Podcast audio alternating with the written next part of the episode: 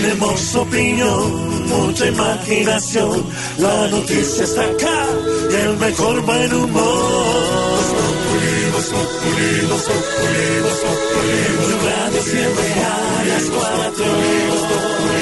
Yo solo quiero pegar en la radio.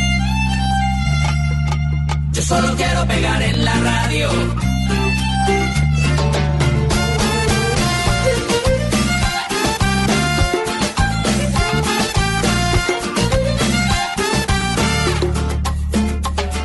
Estoy ya cansado de estar endeudado, de verte sufriendo por cada centavo. Dejémoslo todo y vámonos para Miami.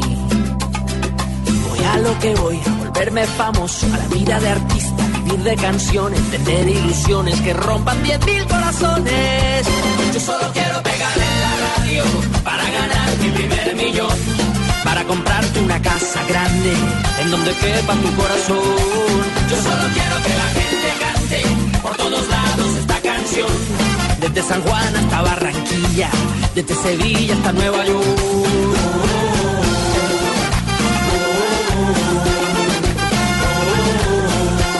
Como dicen nuestros compañeros de blog deportivo, está feliz el mundo entero con el paso de Croacia a las finales. Mire, tenemos Mi canción- papá, tenemos canción sí los oímos, mi papá echaba este cuento.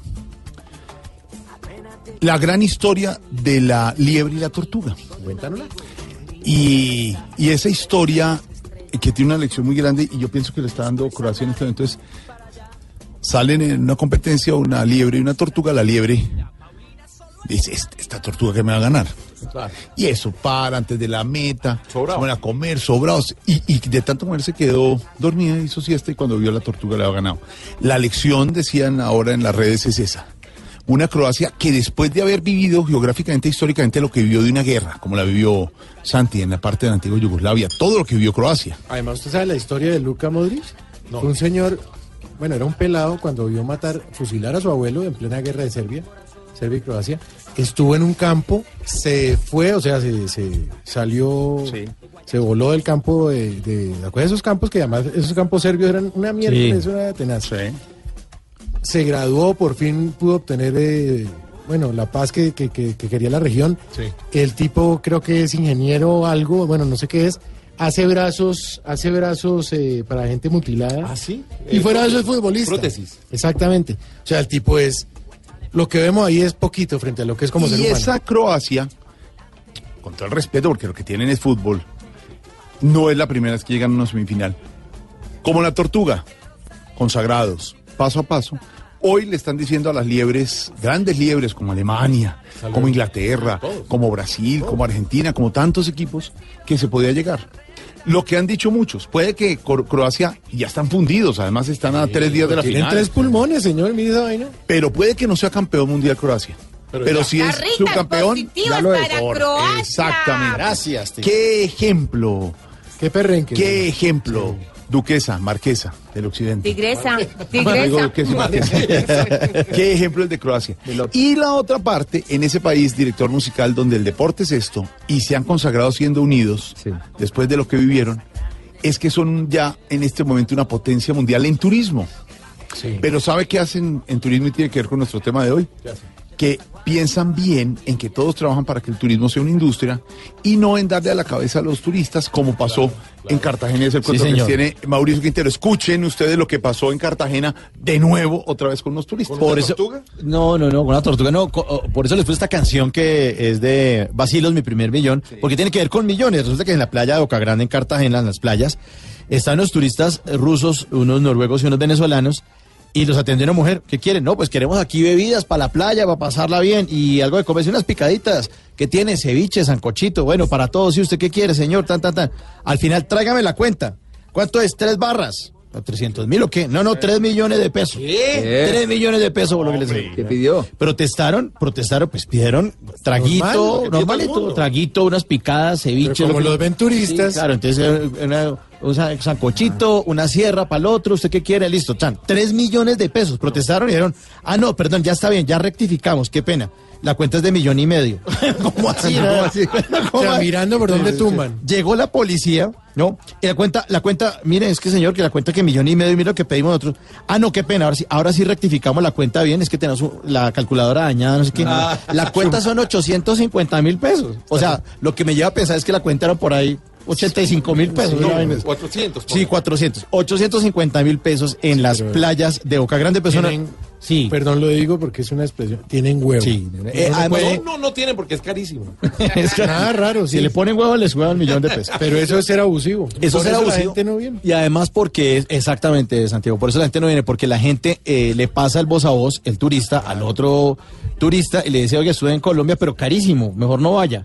Y un lío, y tocó llamar a la policía, eso a ese país mejor no vaya. Entonces la gente por embolsillarse una plata y por tirárselas de vivo, pues hace el vivo bobo. Y lo mismo pasa a veces en el transporte público. Usted llega a muchos sitios y le ven la cara a turista y lo suben a un taxi, le ponen a dar vueltas y le dicen, hey, son, son ahí, dame 15 mil barras. Y resulta que era un pedazo súper corto que no costaba eso. Además, creo que en Cartagena no hay taxímetros, ¿no? Ah, no hay taxímetro. Es ahí como alogímetro. Exacto. Bien. Sí, el, el precio SM. Les propongo un numeral para que nuestros eh, oyentes nos cuenten cu- en qué momento se sienten tumbados, como les pasó a estos turistas rusos, noruegos y venezolanos. Numeral me siento tumbado cuando. Para que ustedes eh, cuenten ahí en través de las redes y sí, compartamos las opiniones. Numeral me siento tumbado cuando. Por límite de 3 millones de pesos. Ahí está. Mi primer millón de vacilos.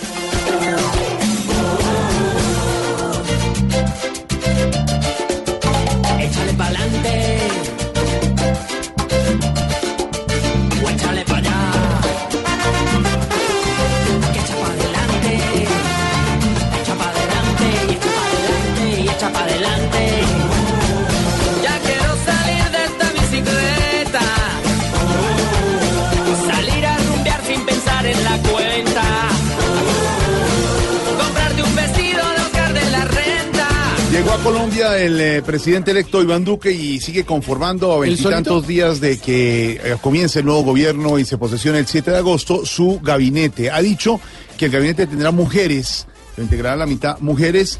Ya sabemos algunos nombres, los Dijo- hemos dado en lo que no es Voz Populi, algunos otros nombres también en el eh, servicio diplomático. En minutos, en lo que no es Voz Populi, Silvia Patiño nos tendrá los nombres de algunos eh, próximos ministros, como lo ha ido haciendo, con una tarea, como diríamos así, como la tortuga. Constante y nos los positivas para todas las mujeres. Claro que sí. Gracias, Dijo, Tigre. pero el que queda confirmado, don Ricardo Espina, es Alberto Carrasquilla, nuevo Sí, señor. ministro de Hacienda. ¿no? Dijo el presidente electo que iba a tener un gabinete paritario, es decir, la mitad hombres y la mitad mujeres. ¡Qué bueno! Eh, mm, y habrá un representante de la comunidad de lesbianas, gays, bisexuales, transgeneristas e intersexuales que todavía no se conoce. Soy yo. Norberto. ¿En serio? Yo me postulé y mi bigudi va a ser mi vice.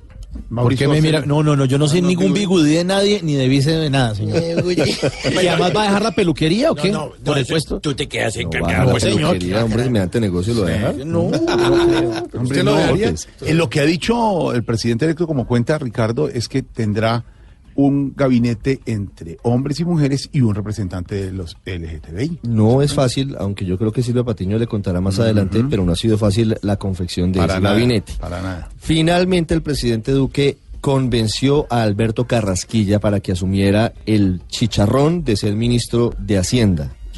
¿No? Un gran chicharrón porque lo que viene para el país es complicado.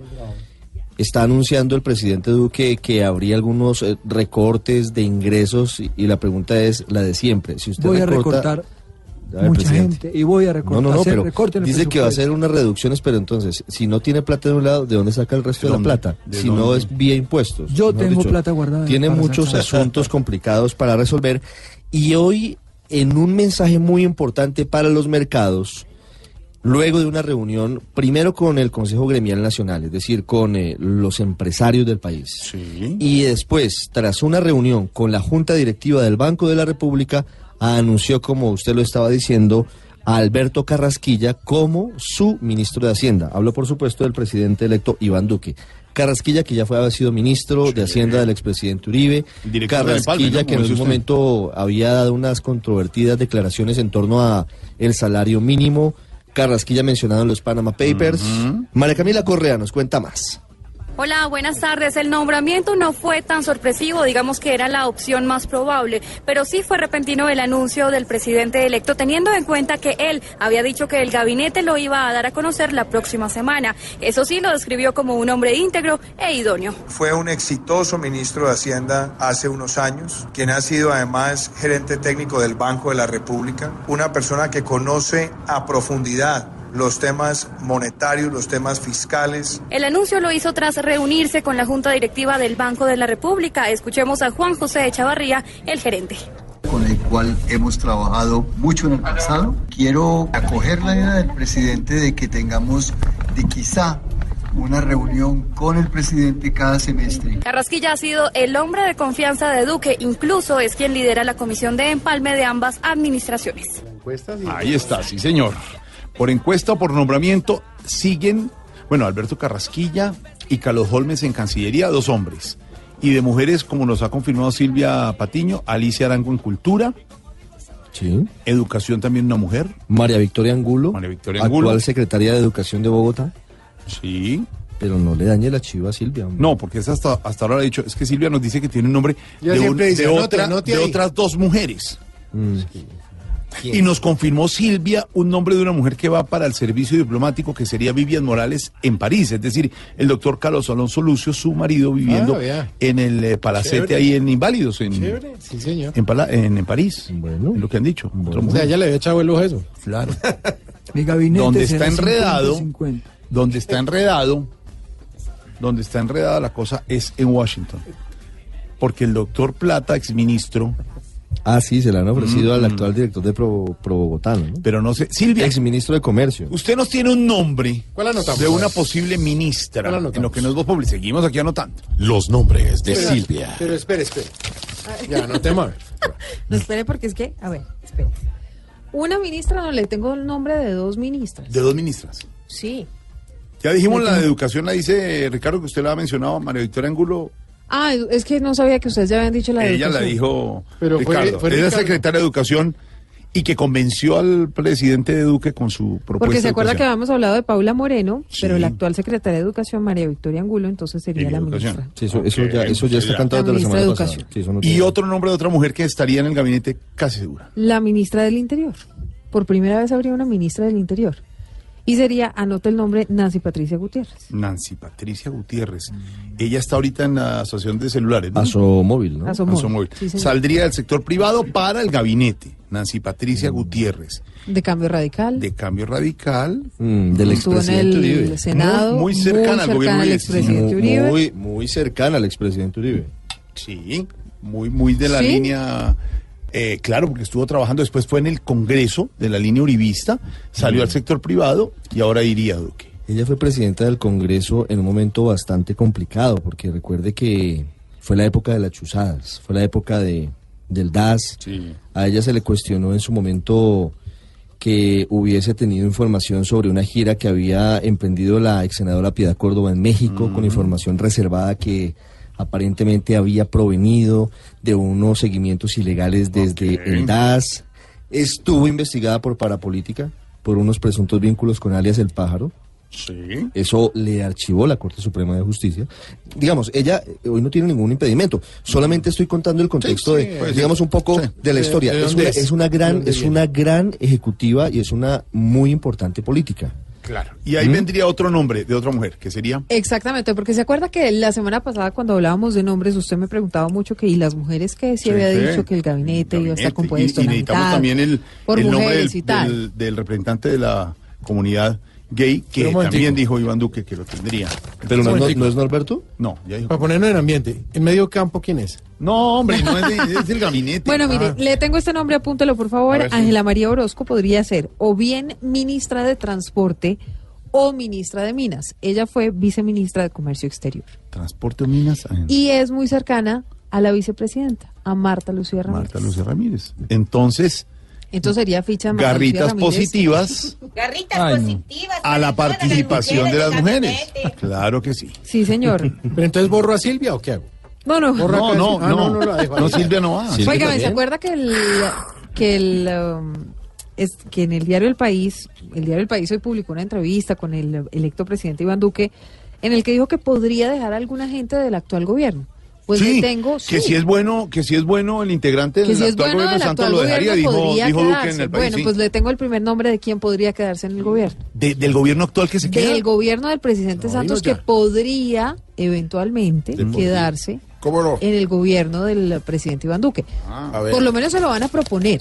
Ya él decidirá si se queda o no. Sí, anótelo, anótelo. Anote, por favor. A ver, conchuzo. Guillermo Rivera. Guillermo con G o El ministro Sí, del Santiago Guillermo con G, por favor. Guillermo- G-U-I-L-L. Guillermo Rivera es el ministro del Interior, eh, Sí, señor. De- señor de- don de eh, Bocoa, Ricardo, que le ha tocado toda esta última parte con el Congreso. No sé por qué quieren protegerlo desde la diplomacia. Embajador en Chile. ¿Cómo? No sé. Se, va para- se queda en el gobierno desde Chile. Se, quedará, se quedaría en el gobierno de Iván Duque, en la Embajada de Colombia en Chile. Que es muy importante además por, la. Alianza del, Pacífico, entre otras claro. cosas. Pero esa embajada es muy importante, entre otras, por la Alianza del Pacífico. Los nombres entonces, Guillermo Rivera y Ana María Orozco, nuevos nombres. ¿Sabe que Rivera ha sido un tipo muy conciliador? Sí. Es, un tipo, es un tipo que no ha tenido discusiones Es ni peleas ministro, con nadie. Tuvo que, tuvo que eh, hacer una, una interlocución con, con Iván Duque, siendo Iván Duque senador, y, y yo creo que se adelantó de una forma respetuosa. Un buen mensaje, ¿no? Ahí están los nombres, gabinetología, lo que no es dos pobres con Silvia, señor. Esos fueron los nombres de Silvia. Don Ricardo, la reunión. La reunión de la presidenta de la Justicia Especial de Paz, Patricia Linares, con la fiscal jefe de la Corte Penal Internacional, con doña Fatú Bensuda. Doña Fatú Bensuda es la persona que no tiene en su poder ni más ni menos que la decisión de abrir o no una investigación formal en Colombia sobre crímenes de guerra o de lesa humanidad. Es decir, Fatú Bensuda, en algún momento, si llegara a evaluar que en Colombia no hay justicia, podría pedir que la Corte Penal Internacional Mm. procesara a los máximos responsables de los crímenes más graves, desde las FARC, pero también desde el ejército. Recuerde que con eh, los cambios que el uribismo introdujo en eh, la Justicia Especial de Paz, quedó un limbo, por lo menos eso dijo el gobierno del presidente Santos, y una gran preocupación. Con esos 18 meses de gracia que le dio a la posibilidad de que los militares vayan o no a la JEP, mientras se crea una sala distinta con nuevos magistrados, muchos consideraron que eso era abrirle la puerta a la justicia trans- internacional, a la Corte Penal Internacional. Pues de ese tema hablaron doña Patricia Linares y doña Fatú Bensuda. La Corte Penal Internacional respalda a la JEP y ese es un mensaje muy poderoso. Camila Carvajal con más información de ese encuentro que se realizó hoy. Esta reunión de Patricia Linares, la presidenta de la JEP, con la Corte Penal Internacional, hace parte de la gira internacional de la presidenta del Tribunal Especial, que cumple poco más de un mes. En este caso, el encuentro giró alrededor de cuáles son los cambios que ha tenido la Justicia Especial para la Paz después de las decisiones del Congreso en Colombia y cómo esos cambios han tenido alguna injerencia en los procesos que ya están cursando en la JEP. En la comunicación firmada por la fiscal de la Corte Penal Internacional se reitera el apoyo del organismo internacional al Tribunal Especial colombiano y se asegura que lo más importante es que la JEP garantice que los crímenes de guerra y los de lesa humanidad que se hayan cometido en el marco del conflicto pues no queden impunes y haya reparación a las víctimas. Finalmente, la fiscal de la Corte Penal Internacional reconoce que tiene investigaciones sobre crímenes de lesa humanidad, guerras o genocidios en Colombia, Filipinas, Ucrania y Venezuela. Jorge, fíjese cómo da vueltas la vida. Hace unos meses quienes eh, asustaban con la Corte Penal Internacional eran los enemigos del proceso de paz, que decían que la JEP eh, no cumplía los estándares internacionales en materia de no impunidad, eh, porque no iba a juzgar suficientemente a las FARC. Ahora es al revés. Ahora es quienes eh, están a favor del proceso de paz y están preocupados porque saquen a los militares de la JEP o les creen una sala especial, especial, demasiado cómoda. especial, sí. Son los que dicen que intervenga la Corte Penal Internacional porque aquí Ah. puede haber impunidad para los militares. Se está dando la vuelta. Quienes pedían impunidad, acusados de impunidad, ahora acusados de pedir impunidad. Cambian las cosas, la política que es dinámica. Don eh, Ricardo, noticia de última hora que tiene que ver con Alex Sí, Guacho. señor, estamos eh, intentando confirmación de un ataque a una comisión del CTI en el corregimiento de la Guayacana cerca de Tumaco. Aparentemente hubo ataque a una camioneta, no hay información oficial. Los hombres de alias Guacho habrían cometido este ataque, entonces le confirmaré cuando tenga información más precisa, pero sí hay una denuncia y el comandante de la policía de Mm. Tumaco está llegando a la zona y le, le informaré cuando tengamos más detalles. Noticia en desarrollo, en desarrollo, don Ricardo. Y por fin se dio la implosión de la tercera pila del puente Chirajara en la vía del Llano. Duró cuatro horas cerrada la carretera. Sí, señor. Hombre, lo que iba a ser una gran solución de, de vías en Colombia, verlo destruir en, en segundos, ¿no? Pues por ahora porque tendrán que reconstruirlo, Jorge, pero era lo menos riesgoso para los eh, miles de viajeros que utilizan esa carretera durante todos los días. Juan Sebastián Amaya ha estado todo el tiempo allí con eh, los encargados de la demolición, que se hizo por fortuna de manera exitosa. Juan Sebastián.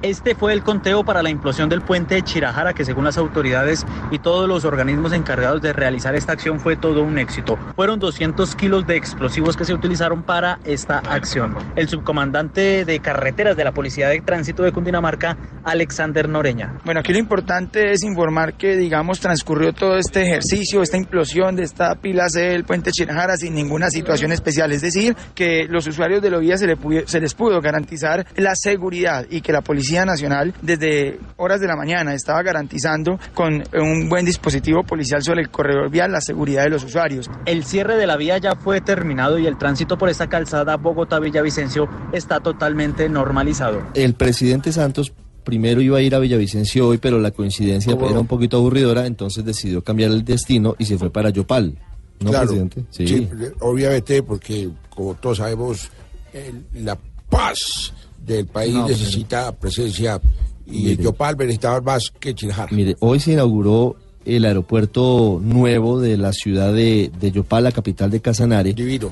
Y el presidente dijo que lamentablemente él había inaugurado 1040 puentes y que uno se cayó. Y Dijo que eso es responsabilidad del constructor y que los problemas Claro. comenzaron desde el diseño de la obra, ¿no? Pero le tengo primicia. A ver, Me queda presidente. uno todavía. El ¿Cuál? del 20 de julio. ¿También? Sí, es un puente largo. Ah, no, hombre. No, el puente Esto- a- Ya le iba a echar de extra, Esto- esto dijo el presidente. 1040 puentes en todo el país, 1040. Y no cualquier puente, unos puentes muy bien hechos. Uno se cayó, Chirijara, uno que conectaba Villavicencio con Bogotá. Hoy se demolió la segunda parte, los concesionarios asumieron la responsabilidad. Fue un error de diseño, van a reconstruirlo totalmente ya con los diseños apropiados, pero un puente de 1040 puentes es un muy buen promedio. Buen promedio para el puente de Chirijara. No. Chirajara. Chirajara, ¿Yo qué dije? Chiri. Y es Chira. Ah, como, como Soprofois. ¿Qué? Eh, eh, voy a pedirle asesoría a Soprofois. hacer... Presidente Chirajara. Por eso, Chirijara. No, hombre. Chirajara. Le Voy a preguntarle a- voy a que- preguntarle a Navarro. Que en todas partes se caen puentes. Había dicho Con una linda frase, sí. Bueno. Qué linda frase. ¿A qué tema le tenemos que poner cuidadito, Ricardo? A las pensiones que están recibiendo oficiales de la fuerza pública en retiro condenados. Mm, decía eh, alguno de los expertos consultados por el periódico El Tiempo que ese es un derecho que no se puede conculcar, digamos. Usted eh, puede que haya sido condenado o puede que esté detenido, pero la pensión no se la puede quitar. Pero hablamos de que, por ejemplo, el general Flavio Buitrago, el general Mauricio Santoyo, que eh, fueron jefes de seguridad del expresidente Álvaro Uribe y que están investigados por eh, posibles vínculos con el narcotráfico, por lavado de activos. Está el general Miguel Alfredo Maza Márquez, director del Mm, DAS, por condenado, ejemplo. ¿no, condenado también. Claro. Santoyo está en Estados Unidos, de hecho. Eh, y digamos que, que sí llama mucho la atención el tema, pero en últimas usted decía, y decían los expertos, que si usted trabajó toda su vida, no habría un motivo para quitarle la pensión. Cuando usted lo condenan, lo inhabilitan eh, eventualmente para of- ejercer cargos públicos, pero además le imponen una multa si no pagaron la multa, sí está mal hecho, porque están recibiendo claro, una pensión. Sí. Ellos tienen que pagar esa multa. Sí, bueno. A este tema hay que ponerle mucho. ¡Cuidadito! ¡Cuidadito! ¡Cuidadito, cuidadito! Pues más de uno la pensión. La ahorra pues tiene techo. Y comida en la prisión. Oficiales que sin panorama nulo, con billetes bien ganados, se pueden borrar el cuidadito, cuidadito, que esta remuneración se vuelve alcahuatería al que está en el socavón.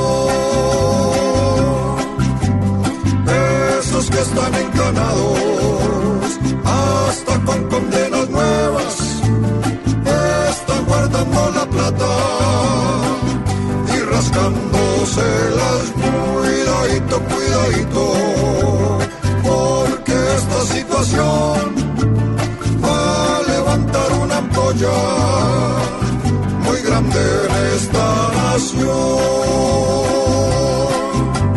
Sin embargo, lo que diga, aquí nadie lo recuerda, porque lo que diga el pueblo, aquí siempre vale cuidadito, cuidadito, que el que se roba un jabón se queda sin libertad, sin hogar y sin pensión, pa' que el de rosca disfrute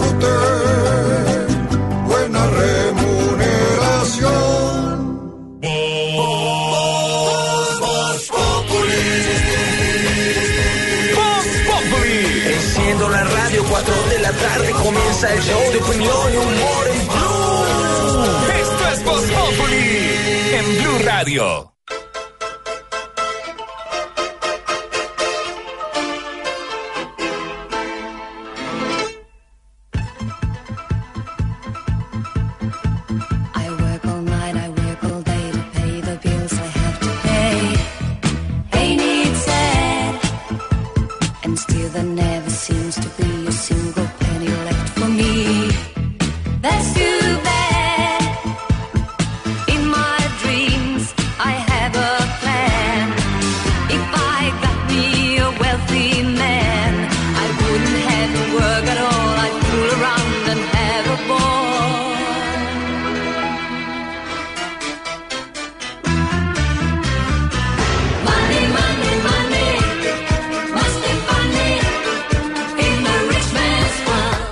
Money, money, money, del grupo ABBA legendario, hablando hoy de plata de la que le sacan a los No, no, no, turistas. en- Money, money, money. Money, money, money. Maní, maní, maní. Sí. Ah, bueno, ¿eso traduce? Pensé que era dinero. Money, money, money. Plata la que le sacan los turistas en las playas de Bocan Grande, en Cartagena. vergüenza. Qué vergüenza, sí. ¿Qué pasa, Chief? Hola, Chief, ¿cómo estás, bro? ¿En qué lugar del mundo está? Obviamente no podía estar en un lugar distinto a de las hermosas y paradisíacas playas de Croacia. ¿Ah, sí? Estoy en Dubrovnik. ¿Allá en Dubrovnik? ¿No saben dónde queda Dubrovnik? Dubrovnik. Allá abajito en Croacia. Dubrovnik, por eso. ¿Qué playa, señor? Alvarito sí conoce porque él ha venido muchas veces por acá. Estuvimos en nuestro yate, brother. ¿Ah, sí? Sí. Me vine por Split. Tú tienes que, si te da la gana, obviamente, te pasas por Split, te tomas unos drinks y llegas a Dubrovnik. ¿Y va en el yate? Pues mira, oye, oye, mira, qué delicia. Ah, no, qué delicia la vida suya. Mira un momentico, usted, estoy viendo a un amigo en otro yate. ¿O robaste con nuestro Stroska? ¿Conoce a Navaco?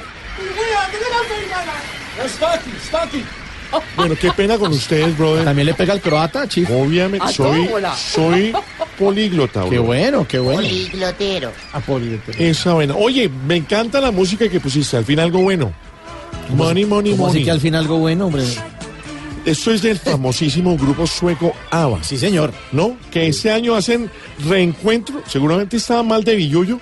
Y entonces van a hacer gira mundial. Ah, qué bueno. Este video del Money, Money, Money fue hecho el 18 de septiembre de 1976. ¿En serio? 44 años de esta canción que habla sobre las riquezas, Sí, las joyas, riquezas. dinero, automóviles, mejor dicho, mi vida. Sí, me imagino. Pues de pronto usted se le alcanza el presupuesto.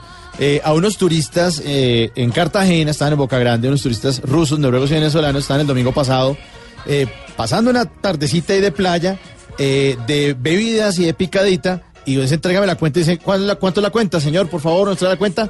traen la cuenta, es 3 millones de pesos la cuenta. Ellos protestaron, está bien, ya rectificamos, pero ahora sí, bajó el 7, subió el... Sí, mentira, la cuenta es millón y medio. Llegó la policía, obviamente armaron alboroto, estos turistas. No, ahora sí ya rectificaron la cuenta, la cuenta es 850 mil pesos. No. Sigue ocurriendo en nuestro país. Acuérdense que a finales de, de mayo de este año, en las playas de Cartagena, dos masajistas le cobraron a dos chilenas 450 mil pesos por una pruebita de masaje. Así que dejemos de espantar a los turistas porque es que ellos se devuelven a esos países a decir, Colombia no, muy bonito, pero allá tumban, allá roban, allá no. Mucho cuidado con eso porque es que es el vivo. Numeral, me siento tumbado cuando. Numeral, me siento tumbado cuando. Ignorita, ¿cuándo se siente? ¿Cuándo se siente tumbado usted? Ah, yo me siento tumbada, su merced, cuando compro graneaditos, su merced, puede en las tiendas del barrio. Eso le cobran a uno Claro, le sale más caro. A Sí. cambio, uno se va para la plaza, para lo quemado, puede ir a su merced, y le sale más barato. Cuando es eh, al menudeo o al de tal, Esa sí, sale mucho más caro que comprar. Mauricio, no es para disculpar a los que roban turistas, eso está muy mal hecho. Pero ladrones de turistas en todas partes. ¿Qué tal esos italianos? Claro, pero que lo hagan todos no quiere decir que no, nosotros claro, lo tengamos claro. que hacer. Los rumanos Sí, en Italia. Unos bandidos terribles. Claro, eso- es cierto, Álvaro. Bueno, eh, ¿usted cuándo se siente tumbado, Álvaro? Numeral me siento tumbado cuando. ya que participe, Ya, ya que habló. participe. Cuando los italianos le cobran a uno el triple. Ah, bueno, ahí está. Doctor Duque, ¿cómo está? Hola Mauro, te habla tu presidente. Sí, lo vimos haciendo maromas con un balón muy bonito. Bueno, Me siento tumbado sí. Cuando no me puedo tomar un café donde a mí me dé la gana. Ah, sí, me lo critican todo. Todo lo que hace usted hace una... Espérese, le esperan cuatro años bien duros, ¿no? Doctor Vargas Lloras, ¿cómo está? Buenas tardes. ¿Cómo está, señor? ¿Cómo le va? Numeral me siento tumbado cuando. Me siento tumbado cuando. De pronto, en una crisis, de manera incondicional, se levantan todas las maneras y las banderas. No, yo le ayudo, doctor Vargas. A ver, Cuando le hacen conejo a los políticos. intervención tan chimba. Profe Ravioli, Mauricio, ¿cómo estás? numeral me siento tumbado cuando. Me siento tumbado cuando me dan pañuelos el día del padre. ¿Ah, sí? Me siento tumbado. pues. El día del padre le salen a uno con un pañuelo y un par de medias. Por Dios, ¿qué es esto? Tigresa del Occidente. Sí, dígame. Eh, numeral me siento tumbado cuando. De repente me siento tumba. No, ese Dígalo es cantando. el corte, eso es el corte 165. le tiene canción a eso? ¿Tiene canción a- Sí, también tengo ¿Canción? tumbado, sobre ay, eso tumbado. cuando es que yo pensé en todo, son 2.300 cortes que tengo en, sabía en este CD, en este eso. trabajo Sí. discográfico y dice así. Carditas positivas. No, no. Me siento tumbada cuando me... Espera, perdón. señor. Acá, acá, otra vez. ya. la música. Me siento tumbada cuando Álvaro me invita. Me siento tumbada cuando Álvaro me invita. Mañana voy a escuchar agenda en tacones. Mañana voy a escuchar agenda en tacones. y ahí- Eh, ahí otra tiene vez- que verlo, También tengo Yo voy otra mañana, parte. entonces mañana agenda. No. De repente otra vez con el trabajo, este es, pero ese es el 926. A ver. Ese es el ¿Qué corte. tema, qué tema? Eh, también con la tumbada. ¿De trabajo? Sí, eh, de repente es así. A ver. Y dice así. Ah, pero es diferente, oigan. Diferentísimo. Me siento tumbada cuando no pasan mis éxitos. Me siento tumbada pasan mis éxitos. Mañana voy a ver en las noticias. Mañana voy a ver todas las noticias. Pero, ¿qué tiene que Eh, este es eh, tirando a reggaetón. Sí, que claro, Mucho, claro, mucho se le reggaetón. siente, se le también siente. tengo pop y una, una especie como de bolero. No, no, muchas gracias. Tengo en el corte No, no, no, 1927. tranquila, no, tranquila. Venga, le digo una Eh, cosa. Sí, tranquila, sí. venga, siéntese aquí. Pero tengo para todas las situaciones. Muchas gracias, como doña quieran. Ahorita, ahorita. De repente no es sino que me No, tranquila, tranquila. Bueno, Mu- carritas positivas. Muchas gracias, Tigresa. Bueno, numeral me siento tumbado cuando. Norberto. Buenas tardes. Buenas tardes. ¿Cómo le va? ¿Qué, qué pasó? ¿Está, está mal genio o qué? Claro, ¿le parece poquito lo que usted me hace? ¿Qué? ¿Yo qué le.? Siempre me hace venir los lunes y usted nunca está aquí. Me dice, Tengo un "Ay, éxito de llévame el almuerzo. llévame el almuerzo, por favor. En la coquita que te gusta, la decir la de Animal ¿Qué? Print. Pero, pero, ¿qué? ¿de qué está? Tengo el éxito 27 cuando me hacen venir y dice así. Oh, pero Tigresa.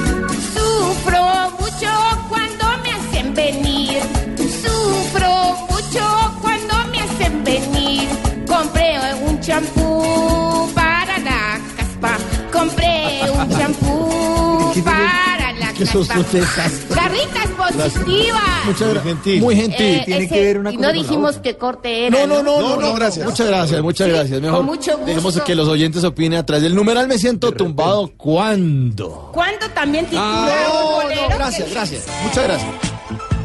And still there never seems to be a single penny left for me. That's too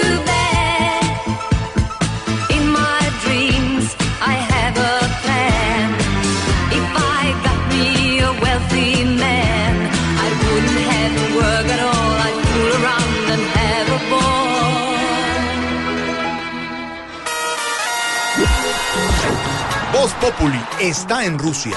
Voz Populi está en el Mundial de Rusia 2018 con nuestros enviados especiales. Marina Granciera, Al lado de la selección Colombia y todo lo que pase de deportivo en la Copa del Mundo en todas las ciudades estará aquí en Voz Populi. Juan Diego Alvira, Desde Moscú, la otra cara del mundial, el ojo de la radio. Luis Carlos Rueda. Y estaremos también con la información del cine y la cultura desde Rusia. Voz Populi está... Jorgito y Tarcisio Maya también estará en cada partido del Mundial. ¿Usted no esquiva las elecciones? Sí, perdí las elecciones, pero ganaron un comentarista en Rusia 2018. Tarcisio Maya, Nazdarovia Propovich. ¿Qué es eso? El sello del gol. Voz Populi está en Rusia.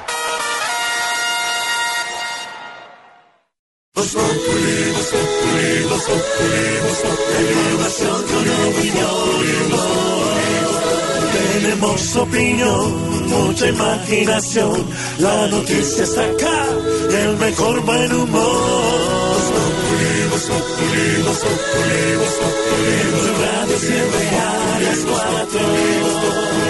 Don Ricardo, se confirma la noticia de los tres muertos, otra vez alias Guacho. Sí, señor, lamentablemente un nuevo ataque de las disidencias de las FARC en eh, la Guayacana, en Tumaco, en el suroccidente del país. Camila Carvajal, ¿qué sabemos? ¿Qué fue lo que pasó?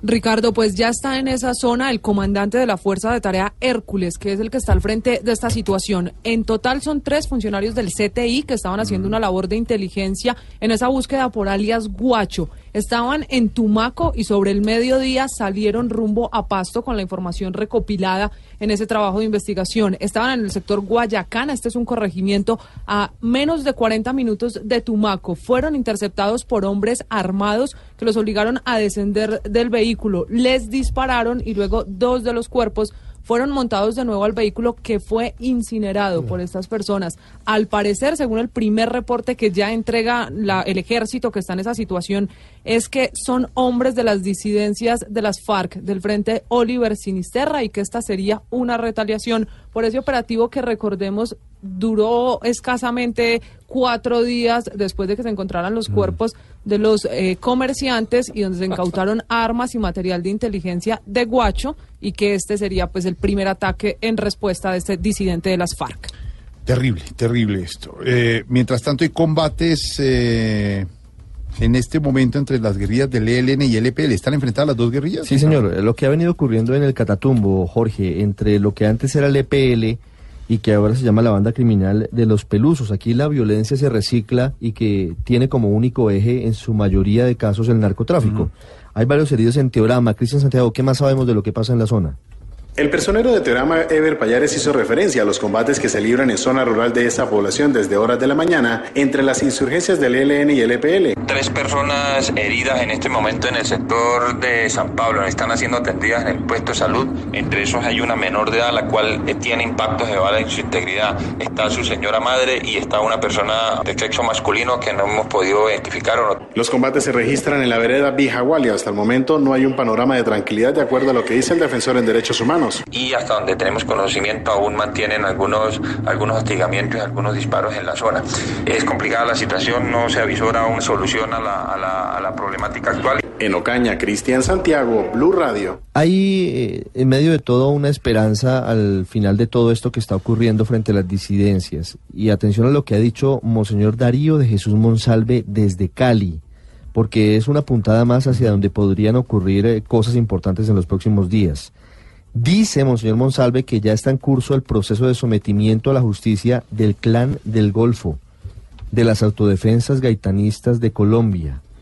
el sometimiento, y ojo a este dato, se podría hacer efectivo antes del próximo lunes en algunas zonas costeras del país. Recuerde que la ley de sometimiento fue firmada hace 48 horas por el presidente de la República. Y esa ley de sometimiento es una suerte de seguro de vida para alias Otoniel, que es el jefe del clan del Golfo, y para sus hombres. Tendrá una reducción importante de las penas, habrá unas concentraciones y habrá otros elementos importantes. Pero ojo a esto que le estoy diciendo hoy. La iglesia está metida en el asunto y puede haber una entrega masiva de integrantes del clan del Golfo. ¿Que sea la solución? Seguramente no, porque hay otros grupos, las- Sí, claro, los caparrapos, los claro. pelusos, pero el clan del Golfo podría entregar armas Un avance. antes de acabar el gobierno Ahora, del presidente Santos. Eh, esta siguiente información tiene que ver con esto de alguna manera, porque no entiendo por qué el fiscal general le está pidiendo a los de las FARC que sí se presenten a la citación que tienen la JEP. No, no, Primero, no, ¿le no se van a presentar. Escuchemos a François Martínez A del Cali con lo que y- me cuenta sobre esto. El arzobispo de Cali, Monseñor Darío de Jesús Monsalve, reveló que las autodefensas gaitanistas o el Clan del Golfo será el primer grupo armado ilegal que se entregará bajo la ley de sometimiento a la justicia para las bandas criminales, la cual fue sancionada por el presidente de la República, Juan Manuel Santos. El proceso se llevaría a cabo en toda la costa pacífica colombiana y parte de Urabá en la costa caribe. Estamos el obispo de, del Urabá pequeño y yo pues tratando de crear ese acompañamiento y pues digamos que eso va desde Nariño hasta Urabá, porque pues ahora puede estar pensando en el clan del Golfo que estamos hablando de 5 a 7 mil hombres por informaciones que hemos tenido. Monseñor Monsalve señaló de acuerdo con información de primera mano que el proceso iniciaría antes del lunes 16 de julio. Eso es una noticia y sería, sería algo así para que el 20 de julio, en el discurso, su último discurso ante el Congreso, el presidente Santos le diga al Congreso y al país y al nuevo gobierno, mire cómo quedaron las cosas en términos de paz, ¿no? Me Sí, que porque la situación está enrarecida por la muerte de los eh, líderes sociales, pero la verdad es que pues deja un proceso de paz eh, con las FARC andando, un proceso con el ELN incipiente, pero, pero establecido. Y esto es muy importante porque como estamos viendo, y la violencia grande ahora está en manos de las BACRIM. Estas son resultado de la desmovilización de las paramilitares. Pero no es culpa ni de las AUCs, No, ni, no. ni se puede decir que esto es, es malo. Pues claro que es bueno. Obviamente no soluciona todo. Va a haber reincidencias, no se van a entregar todos. Pero la verdad es que en, en Colombia la criminalidad es tan masiva, es de ejércitos, que toca hacerlo así, en bloques grandes, con que- desmovilizaciones. Algunos dicen, no, captúrenlos y ex- extradítenlo. Eso es lo que hacemos con los capos.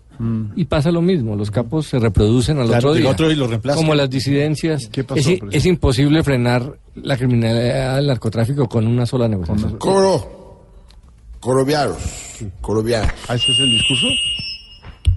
Gracias por tantos años de acompañamiento en este proceso. Ocho años, man. ¿Ir a llorar? Para usted, mi Congreso del Alma. Solamente. Hubiera llorado cuando tenía... Positivas para toda Colombia. según, según eso, solamente le dejará el chicharrón al nuevo gobierno de lo que algunos llaman el posconflicto. ¿Qué chicharrón para el presidente electo y para el Oiga, nuevo oiga. gobierno? Porque deja lo que usted dice, Álvaro, y lo que usted dice, Ricardo, pero qué chicharrón el de las bandas. Pero acuérdese hace ocho años, cuando llegaba al poder eh, Juan Manuel Santos, el gran problema eran las FARC. Ahora deja un chicharrón. No existe. Sin las FARC. Ahora para ustedes, garritas positivas para Colombia. No, ¿usted también? No, no. ¿El tigreso? Ahora me voy a ir a descansar a Londres. Ahora me voy a ir a descansar Ah, a pero si va a Londres al Y final. ahora le toca a Duque que coja chicharrón. No, hombre. Duquesa, Marquesa, le están copiando. Princesa, muy bien, pero yo no sé. Lo sentí featuring. como un poquito. Bueno. Sí, le toca. Eh, Mejorar. Sí, mejorar. lo poco- eh, Solo le digo, solo le digo una cosa y apunte, Ricardo. No. Está muy se va viejito a para- vivir No. a Londres. No, no va para Pre- Londres. El expresidente Juan Manuel Santos, a partir del 8 de agosto, va a vivir entre Bogotá, Anapoima y los países del mundo que lo llevan a Me voy a ver con Jorge Alfredo. No va a tener. Pero eso es normal. momento- El expresidente Misael Pastrana se la pasaba Sí, viajando. sí. Andrés Pastrana pasa más tiempo afuera que acá. Simplemente la oposición a Santos le quiere ponerlo de Londres porque es una manera de desprestigiarlo, decirle que, estrenando que va a abandonar el país. Londres es el nombre del conjunto. Don Ricardo, ahora sí. edificio Londres. Edificio Londres. Ricardo, ahora sí responde por qué está afanado el fiscal. ¿Es que cree que los eh, los eh, señores de la FARC no se van a presentar a la JEP? No, ellos, ellos sí van a ir, de hecho Ah. ayer ya lo confirmaron. Mm, De hecho es una, una foto histórica la que vamos a tener el viernes, ¿no? Eh, los eh, integrantes del secretariado de las FARC finalmente ante la justicia. Durante 50 años los gobiernos lo intentaron y nunca lo lograron. El viernes las FARC, Timochenko, Iván Márquez, Pablo Catatumbo y los demás van a tener que responder ante la justicia por secuestros, que han sido muchos, causaron mucho dolor, pero además tienen que firmar el acta en la que se comprometen a decir la verdad. El fiscal dice esto es muy importante para el país. Ayer tuvimos al general Torres Escalante por el otro lado con uh, los falsos positivos y el viernes tendremos a las FARC. Eso es muy importante para la JEP porque demuestra que sí va a trabajar y que sí tiene credibilidad y que no es un embeleco, que sí funciona y que sí va a trabajar. Silvia Charri con lo que pidió el fiscal. Mire, fue el fiscal general Néstor Humberto Martínez quien les dijo a los miembros de las FARC que lo que corresponde es que asistan a la diligencia en la Jurisdicción Especial para la Paz, como lo hizo ayer el general Henry Torres Escalante por falsos positivos. Lo que corresponde ahora es que justamente los desmovilizados de las FARC también hagan presencia ante la justicia competente para conocer de los delitos que ocurrieron justamente durante el conflicto armado. A propósito, reveló que esta semana entregarán a esa jurisdicción dos informes que tienen que ver con el reclutamiento infantil en el marco del conflicto armado y los falsos positivos. El accionar criminal de las FARC desde el punto de vista del reclutamiento de menores, que fue un delito oprobioso que no puede quedar en la impunidad. Esos dos informes se suman entonces a los primeros que ya entregaron, que tienen que ver con el inventario de casos del conflicto armado, las retenciones ilegales por parte de las FARC y la victimización a miembros de la Unión Patriótica por parte de agentes del Estado. Gracias, Silvia. Y como Voz Popular la voz del pueblo, vamos a abrir nuestras líneas Oh, telefónicas. oh. ¿Qué? ¿Qué? Confíe. Puede ser. Confíe, confíe. Buenas tardes, ¿quién habla? Quinterito. Quinterito, no sabes cómo me alegra que nos volvamos a hablar. Ve este fin de semana los dueños del, levante, del evento, del, show, del, elefante, del, evento. Del evento, sí. Quedaron muy contentos hoy con la presentación tuya. Les gustó mucho en el, stand comedy. Qué bueno, qué Sí, buena noticia, sí. muchas gracias, qué bueno. Felices con tu stand pues, pa- Sí, señor. Qué bueno. Entonces, pues para hacer efectivo el pago. Ah, ¿el pago sabes- ya? Sí, ya sabes que tenés que pasarme. Ah, claro, con mucho gusto le paso la cuenta de cobro. No, páseme a Jorge Alfredo. Gracias. Uy, Claro, pero. Jorge Alfredo al Como teléfono. el ternero. No. Teléfono, Jorge Alfredo. A ver, señor. Alfredito. Alfredito, my friendcito. No, quiero felicitarte de corazón. Sí, porque a pesar de ser un gomelo en jornada continua, le das oportunidad a, la- a las personas para que triunfen en la vida, ¿oís? Eso, eso habla muy bien de vos. Eso habla muy bien de vos. Eso habla muy bien de vos. Mira, mira esta niña, esta que Sil- Silvia Patiño. Nuestra que editora de noticias, compañera de la Sí, mesa de trabajo. Sí, que empezó, dando- empezó dando la hora y ya participa tanto que solo le falta hacer la voz de Juanito y cantar por algo. será. ¿Qué es lo que está diciendo, Que usted señor? comenzó dando la hora y que... Silvia, un una editora ejemplo de del periodismo femenino en Colombia. ¿Qué es lo que, a ver, la dígame qué es lo que está diciendo de mí? No, que la, que la admiración, la admiración por todo, por todo lo que has escalado desde que llegaste a, a- a- a Ah, la que he Blue. escalado, sí, a ver. A la ¿cómo he Blue. escalado? Has escalado porque te lo mereces, ¿oí? Porque sos una mujer berraca, con, con sus propios criterios, con, con, con la de verdad, y con determinación. Porque las personas talentosas como Silvia merecen que vayan escalando, señor. Qué buena definición. Sí, señor. Ya entiendo por qué Santiago Rodríguez sigue en el mismo cargo. ¿Qué le pasa? ¿Qué pasa? Sí, son cosas ¿Cuál que mismo cargo? Un talentoso, perdóneme, de los más talentosos presentadores de la televisión, humoristas, ¿Quién? actores de ¿Quién? la radio y la televisión. ¿Quién? ¿Quién? Santiago Barbas Rodríguez. Estamos totalmente de acuerdo. Totalmente de acuerdo. ¿Sí o no? fal- no faltará el que dirá, no, que debe tener una esposa en la empresa y por eso no lo saca. No, Es tiene ¿qué es eso? falso, porque es un talento, porque es un ¿Qué le talento grande, ¿eh? es un talento. Talento, él no tiene nada. Es un animal, es, es- es tipo un animal. Y él Sí. cuando hace eventos siempre paga muy bien sus impuestos. Ah, aquí por afuera. supuesto, sí, ve, y paga todos los impuestos y lo, lo, lo, lo- lo- lo paga cumplidamente. Exactamente. Ah, lo paga cumplidamente. Me agarró a mí de gancho para allá. Sí. Ejemplo. No, no necesita tener eh, propiedad a nombre de los suegros o gente así, no, No, señor. señor. No, No, señor. Es que no, que lo de Santa Marta es de la hirvienta mía, falso, falso, porque es un hombre, un hombre honesto. A ver. Sí, sí, ¿Qué le pasa? por- ya arrancó con todo, le falta aquí No, no, Camilo, no, Álvaro Forero, Mauricio, no, de Mauricio ya, Mauricio, pues, no. Y ahorita dice, no, que un ya, maestro. calla, calla, cuando- No, no, no, pero no busques problemas. No, problemas no, señor. Suave. respeta a Santiago, respeta a Silvia, Cógela respeta a todos. Respete a Santiagastrum. Santiago es un animal de la radio, te digo, es un monstruo. de- eh, La improvisación de ese tipo, te digo. Sí. La improvisación de ese tipo es una locura, ¿oís? Sí. Es una, no necesita libreto. No. de hecho, con el libreto que le, ha- le hace Diego López y ser capaz de sacar humor improvisado, No. es un animalote, te digo. Respeta a los libretistas, hombre. ¿por qué tan atrevidos? Llevan horas trabajando, horas. Alfre- a- a- a- Alfredito, Mm. ¿cómo te parece que, que te conseguí un contratico para este fin de semana en el municipio de Pají, Quindío? Ah, vea. Álvaro, busque ahí en Google Pajín. Álvaro, ¿Cuál es el gentilicio, señor, de, la, de las Ah, personas que nacen eh, en lo- los pajizos, pajizos, aquí le- los pajizos le llaman a este no país. existe. ¿Existe, Álvaro? Sí, sí, sí, ¿cómo que ¿Qué va a no? ¿Cómo que no? Todos los municipios ¿Pero que cómo él va dice son mentiras. Ustedes le creen, pero todos son mentiras. Sí. Pero Pajín, nunca. Álvaro, ¿vos qué vas a hablar, Álvaro? Si vos no has salido del Club El Nogal. Debes salir más allá de la ventana del Club El Nogal hay un mundo. Pero, pero Poné Quindío pajizo no, ahí en, no en Google a ver qué te sale en Google. A ver qué te sale. Los pajizos merecen una fiesta Sale el maravillosa. empresario. Sale empresario, exacto. Y sobre todo con artistas que, que parezcan oriundos de acá, eh, de, de esta, mu- de esta estimulante municipalidad. Don Álvaro tiene todo el porte de un pajizo, le digo sinceramente. pues, así son aquí, eh, No tipo es- muy muy respetable, muy de elegante. ¿Cómo son? ¿Cómo es el fenotipo del país? Eh, eh, el Este pajizo- empresario el debe pajizo- ser, el debe ser de las redes sociales, de esos que se las pasa ofendiendo a la gente. No, pero espere a ver cómo es el fenotipo de allá. ¿Cómo son Eh, los el pajizo, el pajizo, el pajizo es un tipo, es un tipo tranquilo, un tipo que, que por rato se puede ver cansado, un poco cansado, porque digamos que el sol aquí eh, es apabullante. Sí. Entonces, el el es pajizo es caliente. Sí. El pajizo es caliente, el pajizo es caliente, el pajizo no, no, es mejor no saludarlo de Como mano. el empresario, es mejor no novia. saludarlo de mano. El pajizo es mejor no saludarlo de mano, vamos a saludarlo de abrazo. De abrazo. Claro, porque, El poco- El fenotipo. Ese es el fenotipo como de quién, como de qué humorista, me parece a alguien. No, no, digamos que analista dice Se usted. político. me parece como analista a político. Loquillo. Yo creo que ese es como el No, fenotipo de no. Loquillo. No, no, exijo respeto para ese caballero. Sí, pero, Exijo pero tiene respeto para ese atisbado caballero que no se mete con ninguno de el ustedes. copete y todo, y el atisbado es de pajizos. Ese pantalón pegado, todo, Ay, el Dios. fenotipo, Los tenis, todo, el ¿sí? El pajizo, atisbado. el, el pajizo por lo regular es un, Camino. es un- el pajizo es un tipo adulto, de, de, de tez blanca, de pelo, de cabello blanco por lo regular. que se queda mirando así como a las practicantes, se queda mirando así como que, que, que interesante es. Digamos que, que es el fenotipio. Eh, esto- Bueno, que ya. no, no, pero, eh, Alfredito. Está bueno el round de los. No más. No, de no, no, no, ve, la gente del evento me ha dicho que, que si, que si presentas vos, Mm. que podés traer a toda tu familia, a tu esposa, a tus hijos, mejor dicho, puedes traer todo lo que quieras aquí al municipio, menos una cosa, ¿Qué?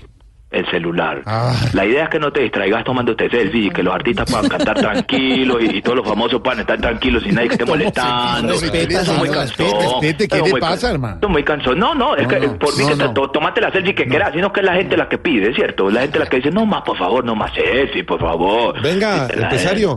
¿Y si Alfredito va, sería en canje como Oscar Iván?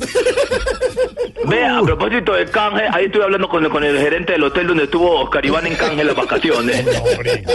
Le manda a decir que, que, que se acuerde que la negociación era que le daban gratis el hotel y la comida para él y la familia a cambio de que él hiciera reír a la gente de la piscina. ¿Y qué pasó? Que por ahí en cuanto más o menos se empieza a reír la gente. es que ya ha pasado como una semana y no Hermano, se res- ríe. respete a Oscar Iván. Ya están humorista. arrugados en la piscina. No. Tienen los dedos arrugados, todo el mundo está atrás de la piscina esperando el chiste. Va, va, digamos, va a darle a alguien más de la mesa. No, no, Burlarse no, de alguien no, más. No, no me estoy burlando de, De todo se burla, nadie. de todo se burla. No, aproveche, aproveche a hablar que hoy no se le está cortando la comunicación, está fluida. ah, esa la negrita Sí, candela. chino, ¿cómo me le va? Ay, qué buenos personajes, hombre. Esta mujer es un talento. Esta Gracias, mujer es un chino. talento con, eh, está- eh, de- con determinación. Sí, pero qué De verdad, que qué admiración la que siento yo por toda la mesa de Popopuli. Gracias. Es de verdad, eh, es impresionante. Eh, Alfredito, ¿vos, vos con quién me podés conectar ahí en Caracol para que me den la, la organización de la fiesta por los 20 años de, de, de canal privado? No, no tengo ningún contacto Alguien ahí, para pues, eso. vos tenés, pues, me, me podés dar el teléfono de, de Gonzalo Córdoba, por favor. No, no, a ver, respete. Gonzalito. No, ¿qué le pasa? No, no puede darme ese, ese número, ¿no? No, señor. Pues así sea el de gallego, entonces mientras tanto. No, pues, hombre. señor, no. No, no, no, no, no, nada que ver. Mira que yo puedo organizar abiertos de caracol. Si quieren orar, les puedo llevar a- al padre Linero. Marinero, gran comentarista en la Si mañana. quieren bailar, les puedo llevar a los artistas de Yo Me Llamo. ¿Ah, sí? Si quieren reír, les puedo llevar al show de, de, de Camilo Cifuentes, que es un monstruo. Gracias, gracias. O de María Auxilio, que es una monstruo. Y si, quiere, si quieren de esos shows, también tengo de esos shows, estoy manejando esos shows donde, donde es como de hipnosis. Sí.